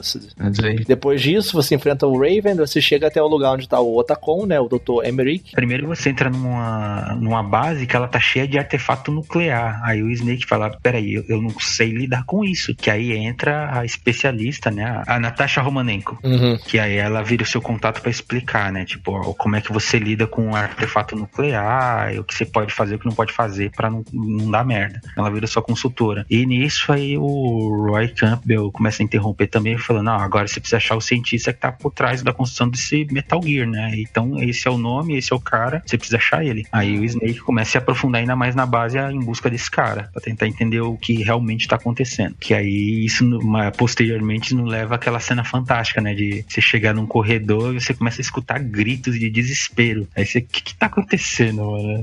Aí você avança mais um pouquinho, entra no corredor, aí tem aquela cena dramática, tipo de corpo espedaçado, mancha de sangue no teto, no chão, na parede. Ah, é verdade, caralho. É, então. verdade. É cena de Akira, é Akira, mano. É, então. Aí tem um cara desesperado, assim, meio que tremendo, olhando pro nada e se afastando, assim, no, chão. Aí, de repente, ele toma uma estocada e é erguido pra cima, assim. Você fala, que, que- que merda é essa, cara? Aí quando você Tá, vê, é o ninja. Entendeu? Então, de novo, tem aquela quebra, tipo, é, eu, eu não esperava por isso. E esse ninja, ele, ele fica invisível, porque ele usa a camuflagem stealth lá. É, então, e nisso, é, da mesma forma que você tá atrás do cientista, ele também tá. Aí, então ele tá na sua frente aí, na hora que ele invade a sala do cientista, né? Você fala, ah, não, é, eu acho que vou ter que E ele- esse bicho. Vale dizer que ele tá todo mijado nessa hora, né? o- É, o Otakon. É que o Otakon é o típico nerdão, né? Só que japonês, ele é otaku, né? Tem o Otakon por causa que ele é otaku, né? Ele via desenho de Gundam lá, esse desenho de robô gigante daquele que ele quis criar o Metal Gear, né? Essa era a ideia. Até mostra ele falando. Ah, o próprio nome dele, né? Ele explica por Snake por que que chamam ele de Otakon. Ele é viciado em eventos de anime, né? Ele era um Então, porque é tipo de otaku, né? Ah, então. Aí ele juntou o que ele adora fazer com o que ele é considerado. Aí ele ficou Otakon. Otaku Convention, né? Nos eventos que ele Isso. gostava. e tal. E tu luta com o ninja, né, e tal, e ele defende os seus tiros ali com a espada, ele tem É. uma, uma armadura de metal, então não adianta. Aí ele pega e fala assim, né, vamos lutar como verdadeiros guerreiros mão a mão, né. Ele, Nessa hora o Snake se surpreende porque o ninja ele sabe quem ele é. Ele olha e fala Snake. Aí o Snake fica meio na dúvida assim, mas os dois começam a sair na porrada, né? Porque não. é muito, você tem que bater na porrada com o ninja, é muito mal. É, eu- ou usar granada de.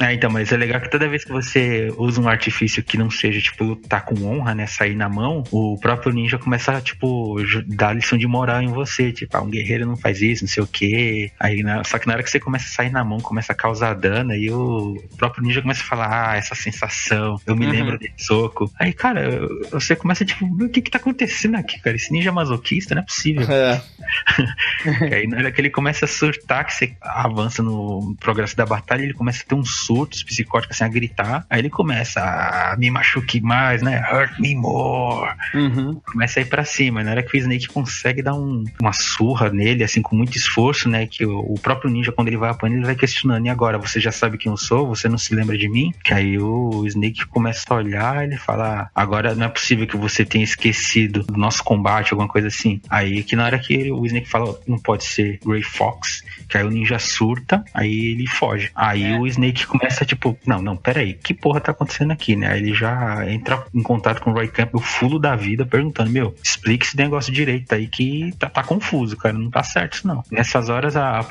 Naomi, né, ela começa a intervir, falando que esse ninja não sei o que, tentando desviar o assunto, né? Ah, se foca na missão, vamos ver e tal. E aí a conversa volta de novo pro cientista do Emmerich pra explicar o que que tá acontecendo. Aí o Hal explica, sou cientista, desenvolvi o Metal Gear com o intuito de fazer um, um- um veículo capaz de se mover por qualquer terreno, né? Só que meu trabalho termina nisso, fazer a melhor versão possível desse veículo. Só que o Otacon, ele não sabia que o pessoal da DARPA e o exército estava adaptando o veículo dele para levar armamento nuclear, armamento de guerra pesado e usar como uma arma de guerra definitiva em, um campo de, em qualquer campo de batalha. Aí como o Otacon fica meio que frustrado, né? Porque assim, ele é nerdão e apaixonado pela a, a criação dele, aí meio que ele toma aquele choque, fala, putz, de novo não, né? Porque ele tem um histórico de família que os, os antepassados dele meio que sempre foi envolvido com guerra, armamento nuclear, o próprio avô dele tava no projeto Manhattan, aquela coisa Uhum. toda. Aí nisso ele fala, "Ah, não, não, minha, minha criação não vai ser usada pra guerra. Aí ele começa a colaborar com o Snake tipo, não, eu vou te ajudar no máximo que eu puder pra gente resolver esse problema.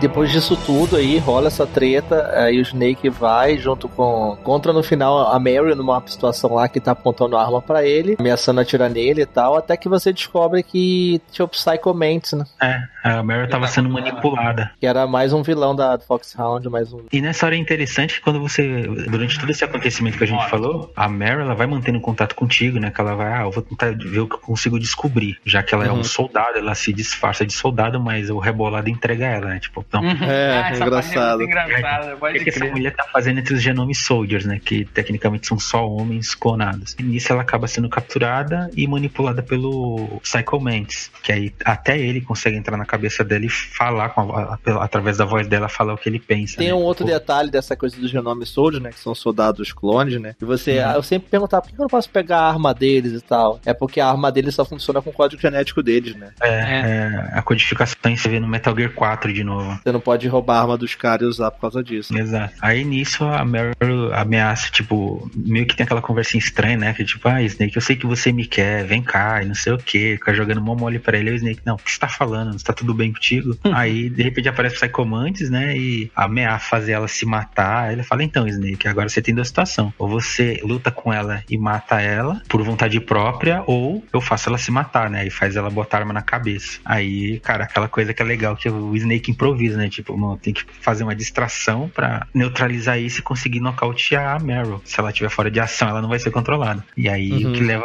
à luta fantástica do jogo, né? Que de novo é aquela quebra de quarta barreira e de brincar com a tecnologia, assim. É um videogame, mas você pode ir além do Nossa, videogame. é um dos momentos mais memoráveis, assim, de jogos, cara, essa batalha com o Psycho Man. Você luta com ele, ele é um psico, né? Ele tem poder psico, ele, ele manipula mentes, ele controla as então, coisas, né? ele, ele sabe tudo que você vai fazer, então ele consegue se antecipar. Ele lê sua mente. Você não- Exato, você não consegue acertar ele de jeito nenhum. E ele fala, eu tô na sua mente, eu tô no seu corpo, eu sei o que você É, eu, faz. Eu, eu consigo ver o que você tá, o que você vai fazer. Ele consegue prever seus movimentos e esquivar, né? Aí o que Uhum. que acontece? Tem uma parada que se você tirar o controle do player 1 e colocar o controle no slot do player 2, você consegue acertar tiro nele. Ele, o que tá acontecendo? É porque eu não consigo colher sua mente e tal. Então, mas isso só é possível quando dá uma tela preta e aparece Hideo na tela. Que é tipo, é meio que uma brincadeirinha pra ser tipo hide, é, como é que é? Hide alguma coisa. Aí suprimiu pra fazer um paralelo com o nome do Hideo Kojima. Aí ficou Hideo. Aí nessa hora você tira o controle que dá tipo um blackout no videogame e troca os controles de, Aham. de encaixe, que aí o, o Mantis não sabe o que aconteceu. Aí você começa a quebrar os poderes do Mantis. Começa, tipo, a fazer como se fosse tilt, né? É Muito massa. É, tipo, o Mantis, é, e o mais legal é que na- se você tem um memory card com jogos da Konami, cara, o Mantis ele começa a fazer muito show-off com você, né? Ah, Não precisa consigo citar saber Konami, não. tá fazendo. Não, jogos da Konami, tipo, é... Então você gosta muito de Castlevania. Hum, você é chegado no futebol, né? No, no Pro Evolution. Interessante. E, e ele zoa também quantas vezes você salvou até chegar É, ali. Se você é, salvou nossa. muito, ele fala que você é precavido. Se você não salvou, ele fala que você vive perigosamente. Exato, cara. Então, entendeu? São todas essas brincadeirinhas que você começa a olhar e fala, não, o que que tá acontecendo aqui, cara? Genial. Tem outro detalhe também antes que você precisa ligar pro cara pra poder passar no laser, né? Pra Sim. poder abrir a porta do laser lá pra ir pro Vulcan Raven. Aí você Sim. tem que olhar o código na caixa do CD, né? É, você tem que falar com a Meryl, que é o contato dela. E ela fala, ah, então, quando É você isso. estiver pronto, você me liga. Só que ela não dá o contato pra você. E se você procurar no jogo, não tem essa informação É, dentro do jogo. eu A não ser na que época que eu tentei um por um. Ah, Então, Eu eu, também. também. A não ser que você tente um por um, mas criativamente aí tá lá na, na contracapa do jogo, assim. O, o- É, mas quem jogava Código. piratão nessa E época. fala dentro do jogo que tá no verso É. do CD, mas nunca diz É, qual então. CD, né? Exato. Aí você olha,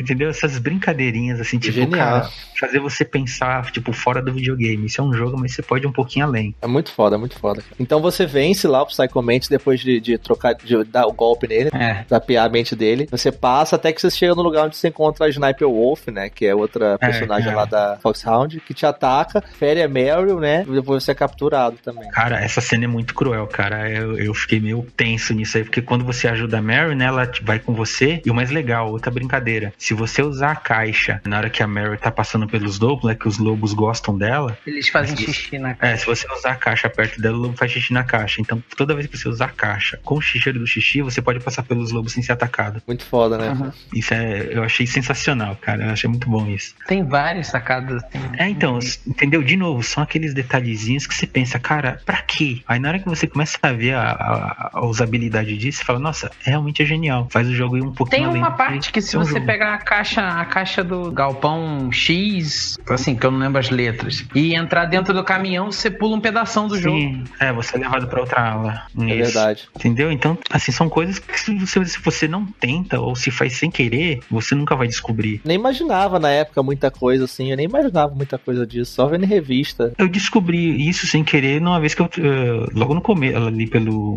meio, eu tava entrando em cima do caminhão pra me esconder, né? Aí eu falei, ah, usar o, entrar no caminhão e usar a caixa. Aí eu não sabia, fiquei parado um tempo. É, o soldado Eita, vem, fica aquela interrogação de o que, que essa caixa tá fazendo aqui e leva a caixa pro galpão certo. É, Exato. Aí, muito foda. É muito bom, cara. Então, a- aí nisso, na hora que a Mary ela, ela conhece o caminho, né? Ela fala: Ah, isso aqui tá com armadilhas, né? Eu vou te guiar, pisa onde eu piso. Aí você vai seguindo as pegadas dela e tal. E, cara, chega um ponto que na hora que a câmera muda, que mostra a Mary conversando, que ela toma um pipoco na coxa, cara, que ela cai de joelho. Bonito o tiro que ela toma. Nossa, cara. Aí de repente você começa a ver, né? Alguém chantagem falando pro Snake, tipo, "Ô, então, vem aí, né? Falando com ele via rádio. Então você começa a trocar ideia com ele e fala, então, você não vai aparecer, acho que essa amiga não vai durar muito. Viu? Na hora que a Mary toma o segundo tiro na coxa, é, eu fiquei tenso nessa hora. Falei, caramba, e agora? O que, que eu faço, cara? Que eu ia pra frente eu morria. E eu não queria, tipo, voltar, né? Eu não sabia que o jogo, tipo, eu tenho que voltar. Aí depois que eu falei, ah, vou tentar, né? Na hora que voltou, aí é o negócio de procurar arma pra poder lutar de igual pra igual, cara. Isso é muito foda. E tu larga a mulher lá, né? Porque se você avançar, você morre. Não tem o que É. fazer. E a minha a Sniper, ela não quer matar a Meryl, ela só quer usar ela pra você ir lá. É, até que depois acontece que, só pra correr um pouco a história, o Snake é capturado depois, né? Sim, depois Uhum. de uma disputa, de vencer um duelo de sniper com ela, que deixa Já a Sniper Wolf meio que, tipo, aborrecida. Aí só que na hora que ele vence, isso que vai voltar, tipo, a Mary não tá lá e tal. E na hora que ele avança, a Sniper Wolf faz uma emboscada e captura ele. Aí ele é capturado, tem aquela parte que ele conta o Liquid, o Liquid fala pra ele que eles realmente são irmãos gêmeos, né? Tipo, ah, somos clones de Big Boss, temos uma falha genética e os genomas, vamos todos morrer, mas se os Estados Unidos me der o corpo do Big Boss e o dinheiro, eu vou conseguir financiar uma cura pra gente e a gente não vai precisar morrer. Eu acho Uhum. engraçada a luta da Sniper Wolf porque quase ninguém usa o Sniper, né? Todo mundo usa o míssil de controle remoto pra pegar ela por trás e funciona. Não, mas né? isso é no matinho. Isso na segunda luta. Essa é da que ela tá na torre. Na torre é meio que obrigatório. É, porque logo depois, assim, o Snake tem, a tortura, que o Ocelot tortura o Snake, tem que ficar apertando o botão, né? Que muda o final do jogo, né? É muito da hora isso. Pode para o final, se você sobreviver à tortura, você faz o negócio lá que a, a Mary vive, né? Sim, se você não resistir, o Otacon vive e a Meryl morre. Aí o Snake depois ele consegue fugir, né, da, da prisão. Também você pode fugir de várias formas, né? Você pode se esconder na, embaixo da cama, usar o ketchup, né? E isso é uma sacada muito boa também, cara. Que é de novo aquele lance. Tipo, ah, o jogo poderia simplesmente ser cômodo e te guiar e falar, ah, não, você sai assim e segue a ação. Mas o jogo ele te dá ferramentas pra você, tipo, tá, por que, que eu vou usar isso e por que, como, como que eu vou fazer isso? E você pode ou sair se escondendo debaixo da cama pro soldado entrar e se ele não te ver, o ketchup, tipo, você morreu, o soldado entrou, você rende ele. Se você demorar muito, o próprio ninja ele vem, ele estoura a tranca da porta e, e vai embora. Não, tem outra opção que é o Otacon também, que ele vem de stealth camouflage e abre a porta pra você. Tu foge, aí você é surpreendido lá no topo da torre pelo helicóptero do Liquid. O Liquid te ataca com o helicóptero, tem uma boss fight bem legal também, que você tem que enfrentar ele com a Stinger, né? E depois que você foge da torre, né, tem essa batalha aí que o Luiz falou, que você luta contra a Sniper Wolf de verdade, e você pode usar o Sniper na neve, né? Ah, batalha de honra, cara. Usa sniper. Honra o caralho. Nunca É. tive honra. É granada, granada de, de poder eletrônico no ninja e bazuca no, na Sniper Wolf. Eu sou o cara que fazia questão de enfrentar o The End na, na raça, cara. E a Sniper foi a mesma coisa. Era o riflão e a gente ia trocando, vamos ver quem atira mais rápido. É, e aquele de matar o Ocelote que tá empurrando o, o cara na cadeira de roda lá? Ah, então, é, é no 3, é o The End. Você matar o The É o The End ali. Você tira É verdade. papagaio, ele morre e você não tem a batalha. O sniper também não tem de você mudar a data, pô, no. Sim, se você. É o mesmo cara, é o mesmo cara. É o mesmo cara, que tem três tipos de morte. Ah, você tá, vence é, barra. Mas isso é no 3, gente, isso é no 3, só pra galera não fazer confusão. Você vence lá, a Sniper Wolf, o Otacon fica até triste, porque ele achava ela bonita, gostava dela. Não, não é bonita não, ele era apaixonado por ela. E é, ela, embora gostasse dele, mas como eles viviam em, entre aspas, mundos diferentes, né? Tipo, o cara era um nerdão cientista e ela era uma soldada treinada pra matar, mas era apaixonada por lobos e tal. Cara, essa cena também é comovente, na hora que ela fala pro Snake finalizar, né? E o outro Aham. tipo, cara, pera, não sei o que. E o Snake friamente chega, bota a arma na cara e aí dá aquela câmera dramática, né? De subindo pro céu, assim, de repente você escuta o eco do tiro. Pá! É, Snake não tem essa não, meu amigo. Vai mesmo. Ah, então, mas aí é a vingancinha, né? Ah, Você Aham. tirando a Barrel, né? Então, desculpa, mas eu tenho que fazer isso. Aí eu. My bitch is first. É, em consideração, pelo menos, o Snake bota um lenço na cara depois. É. Tipo, olha, eu tá com desculpa, mas era, era a lei do Oeste, velho. Então o Snake prossegue lá pra poder achar o hangar de onde tava o Metal Gear Rex. No meio do caminho ele desce, encontra o Raven, né? Novamente aquele cara do tanque, você luta com ele. Ah, o cara tá com a metralhadora de helicóptero É a do... metralhadora, né? É a famosa minigun, só que é adaptada pra tamanho gigante. É, muito monstro. Aí nas costas dele é uma mochila de munição. Lembrando que ele é um xamã e ele controla os corvos, né? Assim, ele tem um- alguma ligação é, espiritual com os corvos, que os corvos obedecem Como ele. que você matava ele? Opa, sempre na raça. Sim. Eu matava bot- botando mina de proximidade no chão. Ah, não, isso é muito desonrado, cara. Você é muito honrado. Ah, eu sou demais, cara. Eu ia na pistolinha. Matar com a Nikita, eu acho. Falei, não, vamos, vamos jogar como um agente honrado, né? Campo de batalha, aquela coisa. Eu fui na raça. Isso. Eu boto na cabeça, cara, que eu sou um espião, entendeu?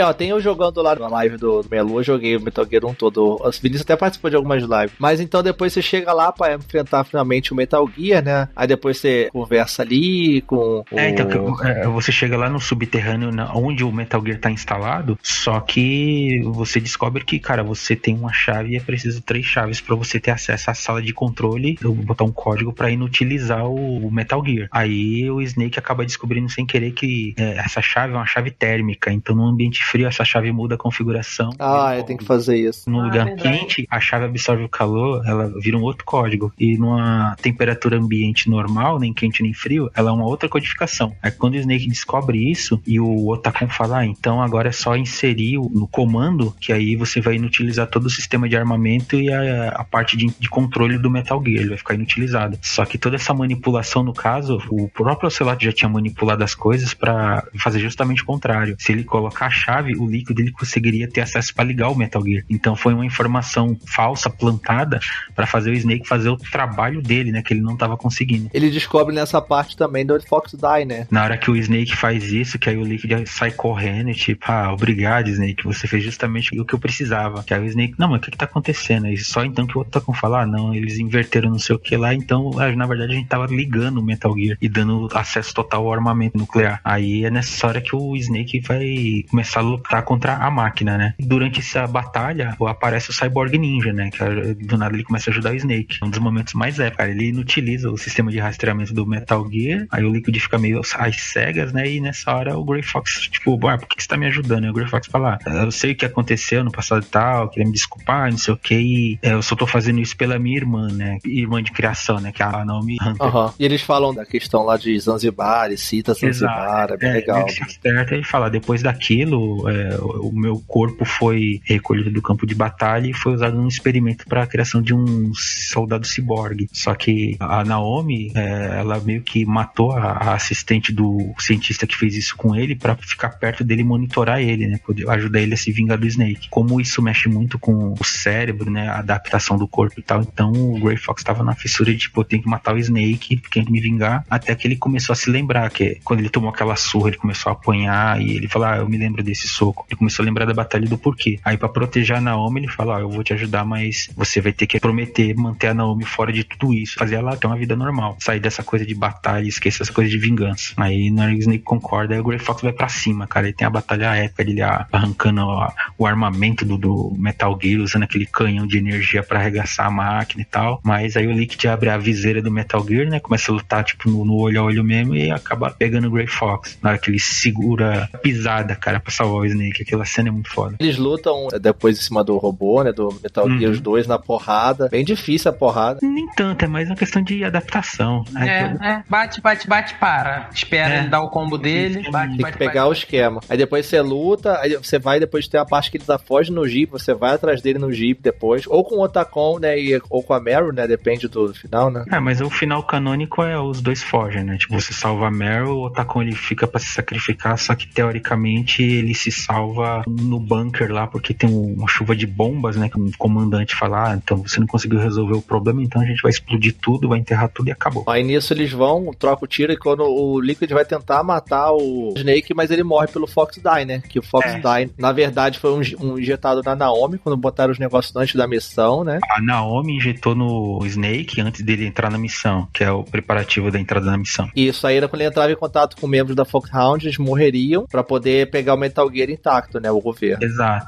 É, ou seja, eliminar a ameaça e neutralizar. Então o Snake, na verdade, era só um- uma bomba Um ambulante que ele, é, que ele tinha que se aproximar do alvo, dos alvos. E o vírus fazia o resto, porque o, o vírus era programado para atacar DNAs específicos. E como eles tinham todo o DNA de quem estava envolvido, então. E como. E aí vem aquela coisa, né? Tipo, a Naomi meio que se surpreendeu, falava, mas se o meu, entre aspas, irmão não quis te matar, então quer dizer que tem alguma coisa. Aí ela mexeu na programação, supostamente mexeu na programação do vírus para matar o líquido, mas não matar o sólido, né? Porque tecnicamente eles têm DNA exatamente igual, são gêmeos. Só que ela fala, não é bem assim, vocês são gêmeos, mas tem diferenças. Mas o Fox Die ainda vai matar o Snake com o tempo. Ela fala, eu consegui mudar, mas como ele, embora seja um nanovírus, ele também tem capacidade de se adaptar. Mas o governo já queria matar o Snake também. Não foi a, a própria Naomi que queria matar ele. É, então, a Naomi ela podia fazer isso, só que aí ela mudou, né? Porque como o irmão dela, ela viu que o irmão dela fez, Então o Snake já ia morrer pelo lance do clone e também pelo Fox Die. aí eles queriam aproveitar, o governo queria aproveitar pra, tipo, a gente elimina o Snake, e os, mas ao mesmo tempo o Snake seria testemunha, mas usa o Snake pra acabar com a ameaça e tá tudo bem. Aí foram destruir a base, né, Pra poder o governo poder apagar as evidências. E o Snake foge. O Camp deixa ele fugir, só que deixa ele meio como morto em ação, né? É, dá, dá ele como morto. Só que aí o Campbell ele assume o, o comando do outro cara lá, que era um dos amigos, era amigo do cara da DARPA, né? O general maluco lá que mandou o bombardeio. Aí o Roy pega e fala: Não, cara, você tá fazendo merda, você não pode fazer isso, que é o Jim Hausman. Que, Uhum. Mas aí você descobre posteriormente que esse Jim Hausman ele tinha meio que um rabinho preso com o, pre- entre aspas, o presidente dos Estados Unidos, que a gente descobre futuramente que era o Solidus Snake, que também tava Verdade. nessa jogada. E daí o Ocelot, ele recebe uma ligação do presidente dos Estados Unidos falando que ele era agente duplo, né? É, ele, aí você começa a ver que ele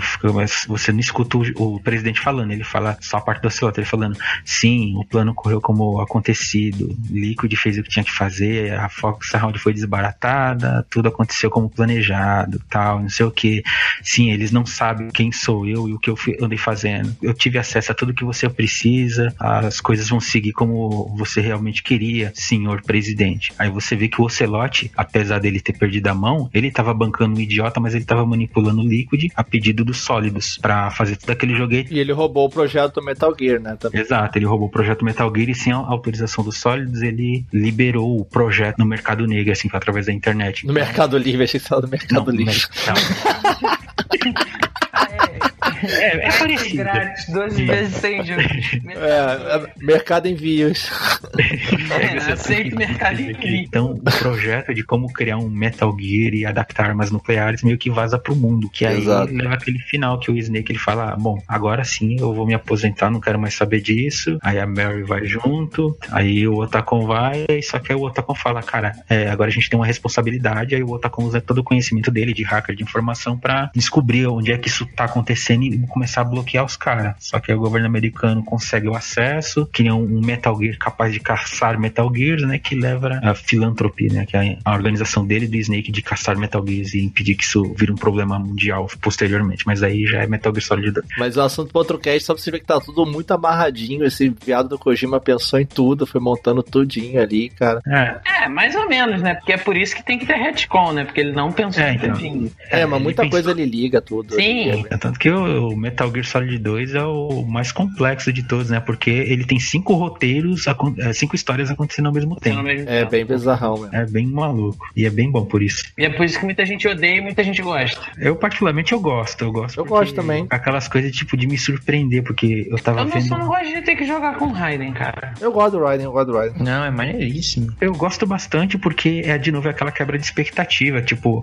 Snake, o cara fodão tal, eu já É, e você que começa é e tal. jogando né? Sim, Então. então. É. Daí tem toda aquela reviravolta e você fala, é, e agora? Aí você começa a ver jogar com esse maluco de bunda de fora aqui. É, então, mas essa quebra de, expectativa que é incrível, cara. É muito bom isso. Te dá uma outra nuance e trabalha o enredo de uma maneira sensacional também. Eu admito, eu tive resistência no começo, mas depois eu passei a gostar mais. Mas isso é um assunto pro outro cast, mas só pra gente poder aproveitar, então, já que falou Metal Metal Gear 2. O Metal Gear 2 ele foi importante porque logo depois saiu em 2003 pro GameCube o Metal Gear Solid The Twin Snakes, que é basicamente o Metal Gear 2, né? As jogabilidades, as coisas novas que ele trouxe no primeiro Metal Gear. Né?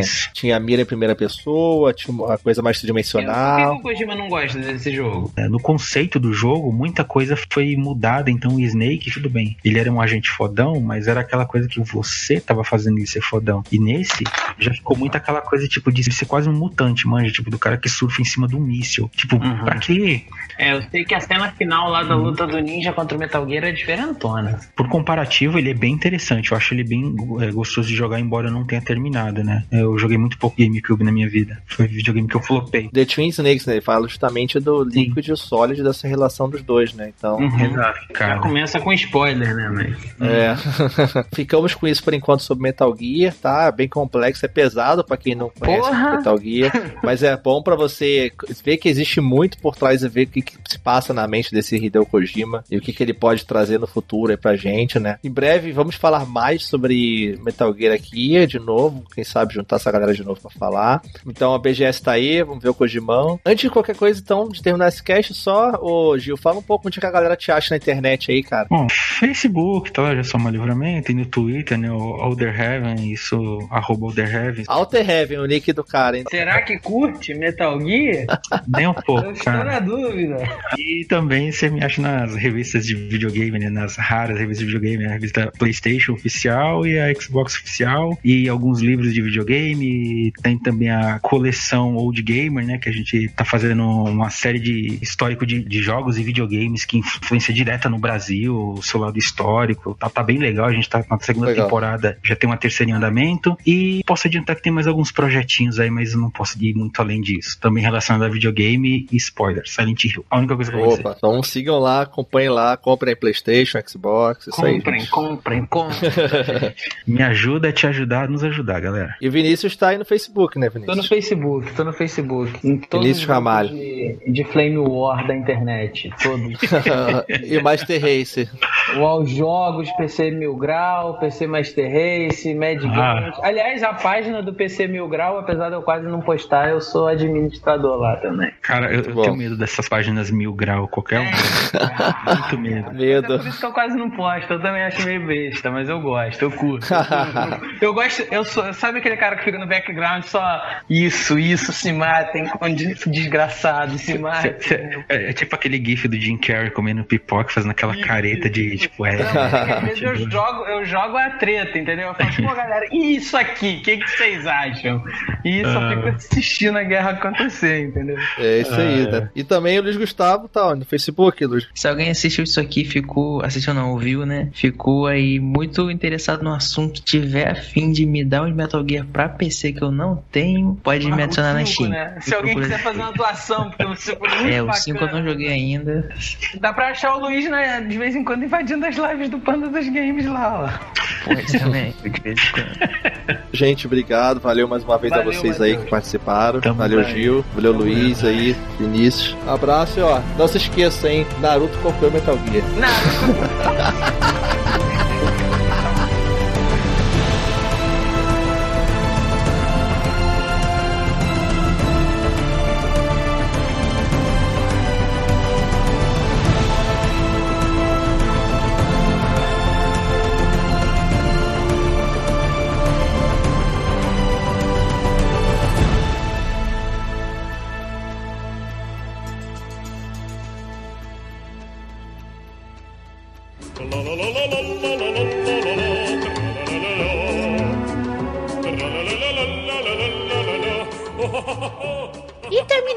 nosso podcast aqui sobre Metal Gear Solid, uma franquia maravilhosamente consagrada aqui. E eu estou novamente aqui com meu amigo Rodolfo Cunha, que vai me acompanhar na leitura de comentários. E hoje vai ser rápido, galera. Hoje é rápido, é fast. É, como é que fala? Drive-thru pra vocês aqui, rapidão. Mas lembrando que vocês podem deixar uh, os comentários de vocês, que é onde a gente interage com vocês. É, a gente vê o que vocês estão pensando, o que vocês querem compartilhar do assunto. E é muito importante que vocês participem do cast. E o cast passado foi sobre desenvolvimento de jogos, onde nós conversamos com Thiago Adamo e Daniel SND, que são os desenvolvedores de Warabox e Rocket Fish. E eles puderam falar pra galera como foi essa experiência de desenvolver esse jogo, é, dando dica pra galera. E nós tivemos um comentário, Rodolfo. Só um comentário hoje, gente. Mas vamos dar pro comentário do Tô Desistindo, que não desiste nunca. Ele não desiste de deixar os comentários, gente. Sejam como ele. Sejam como ele, isso mesmo. Ele diz: Nego pira no software de modelização 3D e nos programas de engine de jogos, porque sabe que pode fazer muito jogo de banana. Citando uns, modelizador 3D, Blender, Unity, Unreal Engine e Shenko. Blender eu sei que tem um game engine e tem um fork chamado UpBGE que dá foco maior na engine. Vamos lançar o desafio, Van joga Majora. Ele tá querendo que eu jogue a Majora's Mask, Rodolfo, tá vendo, né? Você não tem coragem, né? Não, não tenho, eu não vou jogar. eu não vou jogar, desculpa. Você pode lançar desafio em tudo quanto é lugar, eu não vou jogar. Pede pro Caio jogar. O Caio é bom nisso. Ele joga terror, ele joga Majoras. Deixa na mão dele. Mas essa questão dos modelizadores, tudo, o Unreal Engine, né? É um dos que o pessoal mais usa. Inclusive, tem muito vídeo no YouTube do pessoal fazendo Pokémon no Unreal Engine, Zelda, o Ocarina of Time no Unreal Engine. Cara, tem muito jogo que o pessoal tem feito, assim, tipo modelos, assim. Eu acho que é um dos mais usados até pelo pessoal, porque fica tão bonito o game que dá até gosto de ver, assim. é bem Sim. legal mesmo. Mas, obrigada, tô desistindo pelo seu comentário. E, gente, hoje nós só tivemos um comentário. Infelizmente. Gente, vocês participem mais. Pergunta, eu faço pergunta, gente. É muito legal quando vocês retornam com perguntas. Aí, o desenvolvedor, no caso, né, do. que participou do cast, né? Os dois, o Thiago e o Daniel, eles podem, às vezes, até responder vocês se vocês têm alguma dúvida. Então, deixa seus comentários, mesmo que você não tenha muito conhecimento do assunto. Ou às vezes nem tão te interessa assim, mas se você está ouvindo, deixa seus comentários e deixa sua pergunta, tá bom? Não é verdade, Rodolfo? A gente quer que o pessoal participe mais com a gente. Isso mesmo, pessoal. Tem que interagir, pô. Interage com a gente. Eu chego aqui na leitura de, e-mails e comentários fico mó triste quando só tem um. Pô, cadê a galera? Vamos... Eu e a Van tem que tirar no para o ímpar pra ver quem vai ler. É, então, vou ter que. Daqui a pouco a gente vai marcar, né, Rodolfo? Sair no X1 aí pra ver quem vai ler o comentário. Mas obrigada a todos que estão nos ouvindo aí, que nos acompanham nessa jornada da delícia aqui nesse podcast. Não se esqueça de nos seguir nas nossas redes sociais que estão todos na descrição desse cast. Não se esqueça de se inscrever nos nossos canais de vídeos e lives que também estarão aqui. Vídeos todos os dias com o Caio Nobre lá no nosso canal de vídeos. Lives toda semana para vocês aí com vários joguinhos delícias. Não se esqueçam de também nos seguir no Facebook, no Twitter, no Instagram. Nos acompanhem em todas as redes sociais. Esperamos vocês no próximo cast, gente. Já na semana da BGS estaremos lá. Talvez tenha algumas surpresas para vocês aí. Mas fiquem de olho, gente. Sigam o Meia Lua e não esqueçam de acompanhar. Não precisa nem ser stealth. Pode vir que a gente não, não atire em ninguém, tá bom? Faz barulhinho de exclamação, né? Play! Play! Obrigada a todos, gente. Um grande abraço pra vocês e até o próximo cast. Falou, galera. Até